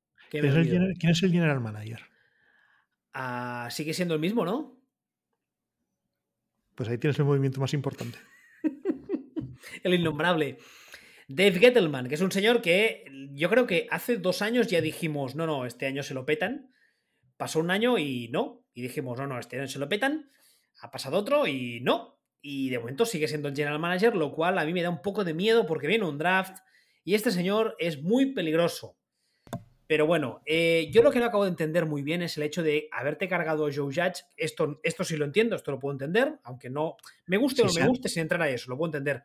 Pero si te, ca- ca- si te Sí, se lo cargas a. Que sí se lo han cargado. a, a Sí. Pues no me he acordado yo de eso. Espérate, ¿quién han traído de General Manager? No lo tengo aquí. A un señor, creo que se llama Not Gettelman. Hombre, pero Y con eso es suficiente. A ver, vamos a ver. Aquí, cuando alguien hacía un mal movimiento, lo puntuamos en Gettelmans. Sí, sí, sí, evidentemente. Ah, Pero espérate. Ah, Joe Schoen, es verdad, no me acordaba. Es verdad, es verdad, es verdad. No me acordaba de este señor, pobre. Estaba todavía tan traumatizado con Gettleman que no, ni me acordaba. Vale, pues entonces todo bien, todo genial. Todo lo que sea despedir a Gettleman, fantástico. Hombre, no, te diré. Es que lo que. lo- o sea, te estaba oyendo y estaba diciendo, pero, pero, pero se, se le ha ido, se le ha ido ya por no fin. me- es que ni, me, ni me acordaba. De verdad que ni me acordaba. Entonces todo bien. Todo lo que hagan los Giants este año, bien. Me parece todo bien. Todo A mí me- fantástico, no voy a criticar nada. Me gusta mucho. ¿Te gusta? ¿Sí? Me gusta mucho el, el grupo que han el grupo que han montado. De Hombre, so- so- solo el staff deportivo tiene muy buena pinta. Tiene muy Sí, buena pinta porque de Martin Dale hemos hablado antes, es un señor con experiencia, que, muy que- sólido. que muy sólido exactamente, pero los dos ofensivos, que son Dable y Kafka, son dos tíos que llevan años que iba sonando su nombre y que tenían ofertas y tenían entrevistas y que ambos habían dicho que no, porque habían dicho públicamente que preferían esperar al movimiento que, ellas, que ellos creían correcto. Y eso me dice mucho, porque hay muchas veces muchos, muchos coordinadores y, y entrenadores que como se mueren de ganas de, dicen que sí el primero que pasa. Y estos han hecho justamente lo contrario. Y a mí eso me da muy buenas sensaciones. Lo- No, no, yo, y yo bueno, lo veo, yo lo veo estupendo y además, además han contratado para la línea ofensiva a Tony Sparano Jr., que me encanta porque es el... Sí, Tony Sparano, bien, pero en el momento que es Tony Sparano Jr., es el nombre más de sopranos de la historia de los nombres. bueno, Tony Sparano además está, eh, murió el año pasado, ¿fue? ¿Hace dos años? Sí, una cosa así. Sí, sí, sí. sí. Entonces, el, eh, al hijo, Tony Sparano Jr., y es el mejor, es el nombre más Scorsese de la historia. Sí que es nombre de mafioso que te cagas, sí. Pero absoluto, pero no de mafioso normal, de mafioso de los que van vestidos con un chándal eh, de tactel de estos brillantes, eh, con la cremallera bajada hasta la mitad, debajo hay una camiseta blanca con un crucifijo. Es, ese, ese gángster en concreto es, es maravilloso. A ver, tengo muchas ganas de ver lo que hacen. Lo que pasa que, primero, creo que ese roster necesita un poco de limpieza. Y segundo, está el hecho de que en Nueva York sí que es verdad que por mucho que empiecen una, una, una, una, eh, una nueva etapa y tal, y digamos, digan las cosas correctas en el sentido de que no, hay que trabajar mucho, vamos a tener paciencia y tal, ya sabemos todos cómo son en Nueva York. Sí, A mí es el único miedo que me da. Sí, pero lo que quiero decir es que lo que podemos ver hasta ahora, que es el cuerpo técnico que han montado, Ah, no, no, eso, es eso ninguna, irreprochable. ninguna irre- irreprochable. O Y sobre es- todo, lo que no me acordaba yo, el hecho de haber echado a Gettelman. Que Sí, eso sí. de verdad que ni me acordaba. O sea, eso me parece lo más mejor del mundo. Entonces, claro, ahora cabe la posibilidad de que las decisiones que se hagan contratando jugadores tengan sentido. Cabe la posibilidad, sí. Entonces, pero bueno, es por primera vez en más de una década podemos ver algo que ha hecho Giants y decir, esto está muy bien hecho. Es una novedad. No, y sobre todo de que es un. Es un staff, especialmente el ofensivo, con, con, con aires que podría, que podría ser un staff bastante moderno. O sea, Sí, con una ofensiva no. bastante moderna. Además, como hemos dicho al empezar el programa, Brian Dable viene de lo que viene, de ser eh, posiblemente el hombre que ha convertido a Josh Allen en el top que es hoy en día. Así que bueno, eh, también es- falta por ver qué harán en la posición del quarterback, porque han, si no recuerdo mal, han renovado por un quinto año a. Creo que sí, han renovado la, la opción del quinto año, ¿verdad? A, a Daniel Jones. Tengo entendido que sí, sí. Y se han traído a. ¿Quién han traído de, de suplente? No me acuerdo. Pues no me acuerdo. Estuvo sonando, estuvo sonando que querían hacerse con Trubisky, que al final se ha ido de los Steelers, pero no, no consigo recordar quién han traído. Pero bueno, yo, yo, a ver, este año, vamos, ¿Está, es- está Tyrod Taylor, seguro? sí, No sé eso, referías a ese. sí, bueno, es, es- es el típico tío que, aparte de pulmones perforados aparte, eh, es un tío bastante solvente. Entonces, yo creo que en todo, todo el mundo los Giants tiene que tener cuenta, tanto dentro de la franquicia como especialmente fuera, de que este año es un poco año de transición, que no cuenta, para que veamos a qué quieren jugar, cómo, qué deci- decisiones de personal toman. Tienen un poco la suerte de que están en una división que a poco que hagan, igual, oye, llevársela quizá no, pero segundos ahí, ahí, igual sí, ¿eh? Bueno, este año para, para Giants la decisión más gorda es qué pasa con qué pasa con el quarterback. Con Daniel Jones, está claro. ¿Qué pasa con el quarterback? Porque si no, el año que viene toca draftear uno, básicamente. Entonces esta, este año es... ¿Qué eh, pick tienen los Giants? ¿Lo sabes? Pues uno bastante alto, pero no, no recuerdo exactamente cuál. No, lo digo porque en este caso concreto, ir a por un quarterback, según de cómo se mueva el draft, ¿por qué no? ¿Por qué no? O sea, yo no. Eso tú, ¿qué opinas? Que cualquier cosa le das tiempo, de, tiempo y cariño y se convierte en un quarterback de verdad. Hombre, no, cualquier cosa no, pero es que precisamente estamos hablando de que este señor, que ahora es head coach, convirtió al que tú llamabas antes en el cáncer de sida en el unicornio. Claro. es, eh, Eso sí, eso sí, pero de todas formas, el razonamiento con el draft y los quarterbacks este año es: ¿para qué me voy a draftear yo este año uno que le voy a tener que dar dos años cuando el año que viene me puedo draftear uno al que no le tengo que dar nada? Eso es verdad.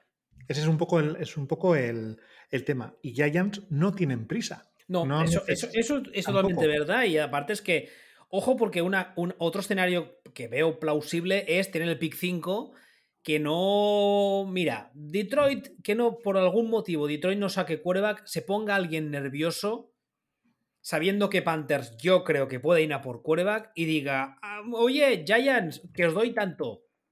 Eso no me extrañaría que pase, ni muchísimo menos. Mira que te digo. Pero bueno, eso es, ciencia ficción. Eh, los Steelers han contratado a un coordinador defensivo nuevo porque despidieron a Kate Butler y se han traído a Terry, bueno, más que traérselo, lo han ascendido a Terry Austin, ya estaba en la franquicia desde el 19, ahora mismo era Senior Defensive Assistant y entrenador de secundaria. Es un señor que en su día también sonó bastante para, para ocupar cargos de, de coordinador, incluso hace unos años de head coach.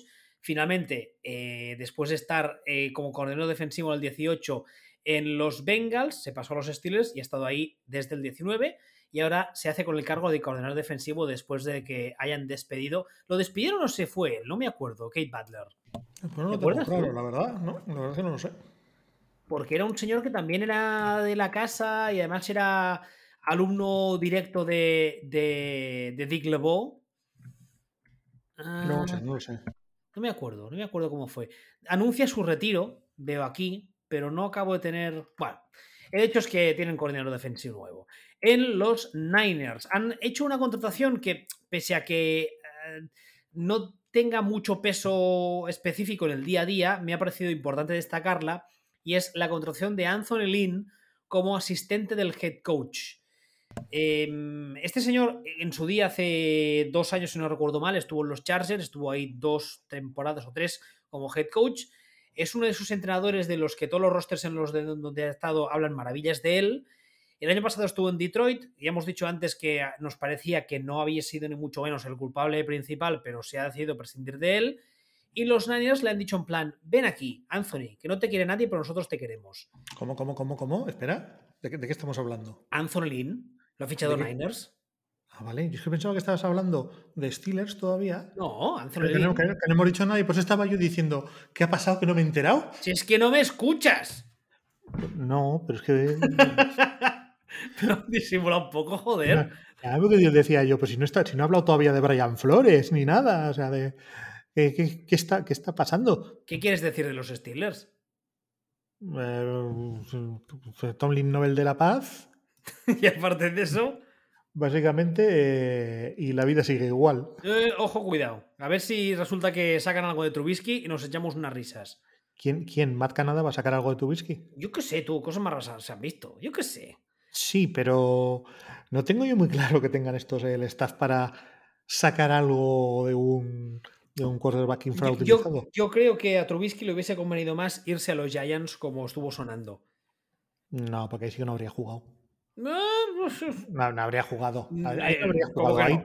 ¿Cómo que no? No, porque necesitan que juegue Daniel Jones. Necesitan ver a Daniel Jones. Pero si a media temporada Daniel Jones está siendo un desastre absoluto, viniendo Trubisky de Buffalo que estaba con Brian Dable, ¿tú no le verías sentado al uno para meter al otro? Yo sí, No- ¿eh? Yo no le vería sentido. En ese caso tú dirías, bueno, pues ¿para qué? Seguimos con este, eh, tanqueamos y el año que viene tenemos el pick 1. Todos felices. Venga, para adelante. Yo, eso- Bueno. yo lo que lo que me parecería normal. Es que, que- que no creo que se pueda hacer eso realmente, ¿no? Porque es que lo del tanking es malo, caca. Sí, no, no lo hace nadie. Sobre todo, bueno, el tanking no está mal. Lo que está mal es el tanking por escrito. No, Pero- y que te pillen. Exactamente. El, problema de los delitos es que te pillen. Exa- Exactamente. Como, Y si encima eres tan tonto como para dejarlo por escrito. eh, mm, Hola, efectivamente. yo, Stephen Ross, le pido a mi entrenador que haga tanking en mayúsculas. ¿Qué es eso? Que no se puede hacer, pero lo vamos a hacer igual. Firmado, eh, una huella con sangre y, el, y, la, y la estampilla de la, de la franquicia. Pero que las que se están perdiendo los, los usos y las formas, que la gente ya no sabe ni delinquir. Pero tú has visto la gente esta que se ha, que se ha metido chorrocientos, chor- eh, o sea, un par de millones de euros, creo que ha sido eh, por eh, esto el, el duque de feria y esta gente.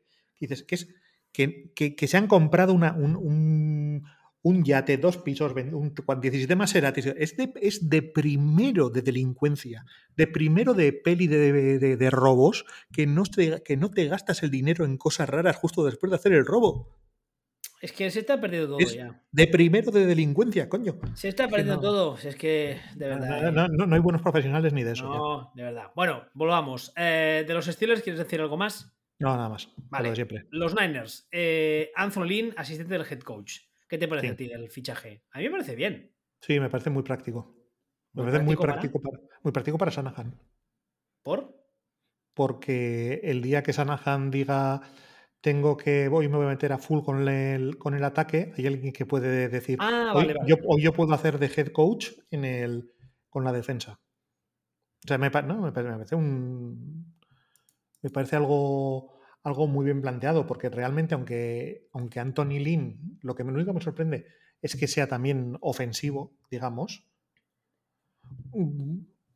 es alguien que tiene experiencia en esto. O sea, no, no me parece. Me parece bien, me parece muy, muy sólido, me parece muy correcto. Eh, Hombre, el hecho de que Shanahan es precisamente conocido por ser un entrenador eh, que basa su ofensiva en, el juego de carrera, y Anthony Lynn es un señor que en su día en esta liga fue running back y digamos que su punto fuerte es... el juego de carrera, así que ahí le veo sentido. O sea, yo, sí, yo realmente lo veo, lo veo bien.